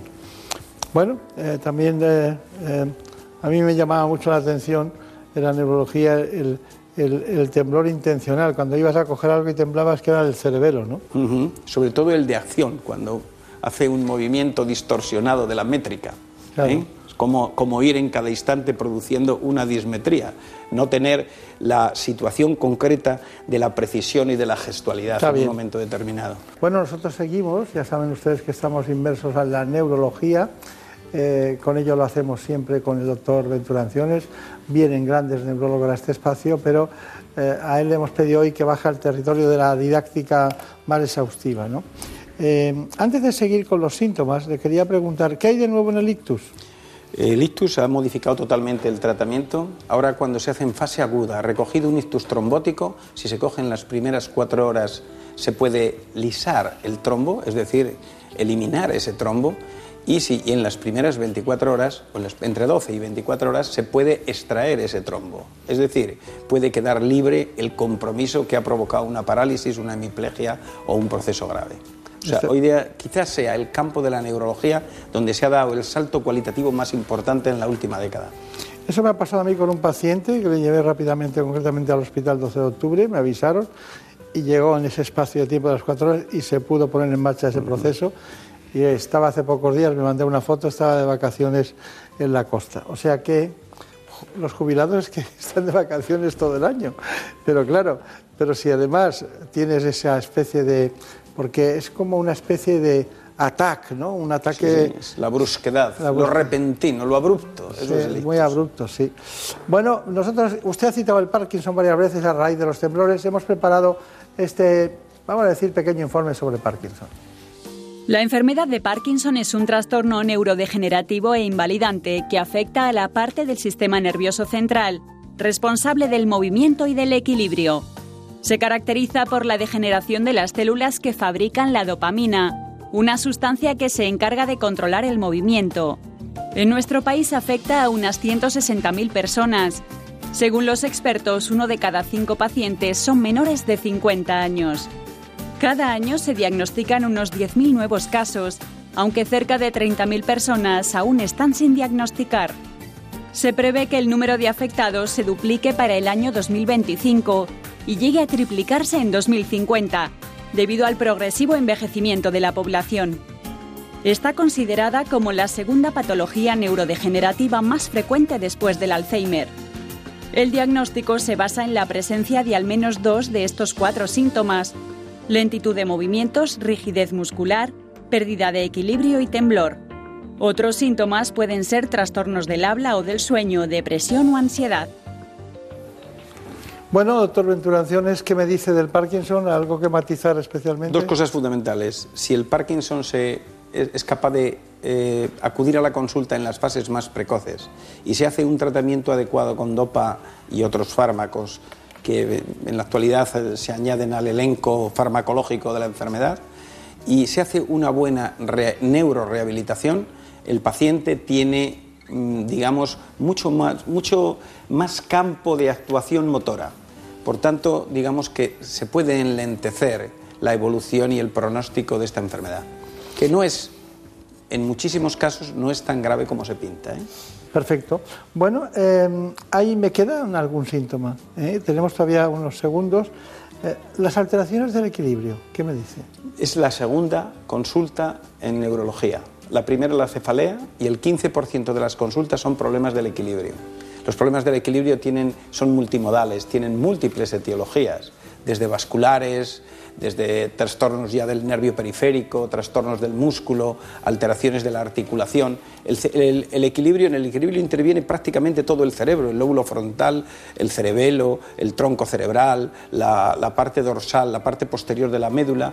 Es decir, eh, es muy importante por una razón, porque sobre todo con el tiempo hay que vigilarlo muy bien, eh, porque es la causa de fracturas, de caídas que condicionan un, o sea, que ensombrecen, digamos, la senectud o la vejez de las personas. Bueno, eh, siempre queremos una conclusión, si le parece bien. Eh, hemos dado un repaso a toda la sintomatología que puede llevar al neurólogo, pero también los, grandes temas, ¿no? ¿Cuál es su conclusión? Cuéntenos algo. Mire, em, que, que los neurólogos no pierdan el síntoma, que la tecnología no sacrifique la neurología es decir, a los pacientes no es dolor de cabeza y resonancia. El paciente no es una máquina a la que se le pueda aplicar una tecnología inmediata. El paciente es una persona que siente, que duda, que sufre, que va angustiado. El paciente es muchas cosas. La enfermedad de Parkinson no existe. Existe un paciente que tiene la enfermedad de Parkinson. La epilepsia no existe. Existe el paciente epiléptico, el que, tiene, el que se angustia cuando tiene una convulsión, el que piensa que puede tener un accidente cuando lleva a sus hijos. Esa es, la, ese es el verdadero, el verdadero, la verdadera realidad que tiene el médico desde mi punto de vista. Creo que la tecnología que tanto nos da y, de la que, y que tanto alabamos tiene un defecto grave y es que está limitando esa relación que a mí me parece fundamental. Bueno, pues con esa conclusión hace falta añadir muy poco para acabar este espacio. Solo decirle que en Tamame se quedaron tranquilos, ¿no? Son casi 900 y, sale de vez en cuando alguno como usted, ¿no? Bueno, yo eh, estoy muy agradecido porque soy deudor del niño que fui. Y entonces a mí mis grandes maestros fueron los médicos de la escuela de Tamames. Ah, sí. Después me han enseñado cosas mucha gente, pero maestros, maestros, solo aquellos. Está bien. Bueno, pues muchísimas gracias, mucha suerte a los compañeros de la Clínica El Rosario de la Zarzuela y que le vaya muy bien. En buenas manos. El programa de salud de Onda Cero. Dirige y presenta el doctor Bartolomé Beltrán. Por un beso tuyo, contigo me voy. No me lo pregunto, contigo me voy. Que se me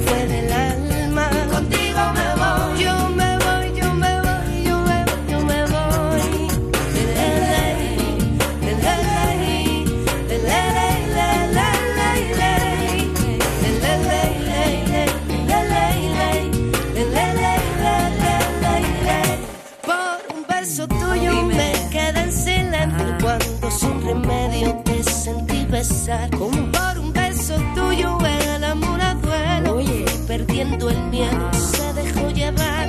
Y se enreda el tiempo mojando los sueños. Nos vamos, después de una realización magnífica, como siempre, de Daniel Solís. Escuchamos con él a Zenet, a Windy Houston y, como no, a Alejandro Fernández. Por un beso tuyo, contigo me voy. No juegues conmigo, contigo me voy. Quédate esta noche. Les recuerdo que este programa está producido por Marta López Llorente. Conmigo, conmigo, ay, por un beso tuyo, contigo me voy. No juegues conmigo, contigo me voy. Quédate esta noche, contigo me voy. Conmigo, conmigo. Nos vamos, seguiremos como siempre puntualmente hablando cada semana de salud. Por un beso tuyo, contigo me voy. No me lo pregunto, contigo me voy. Que se me fue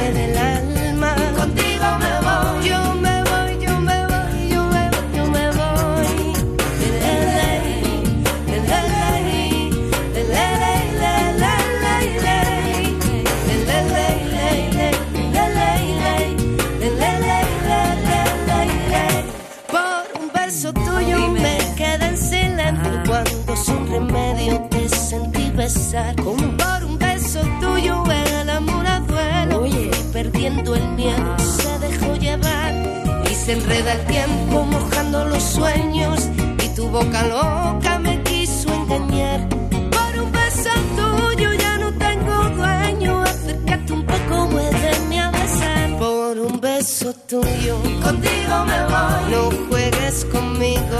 Contigo me voy. Quédate esta noche. Contigo come.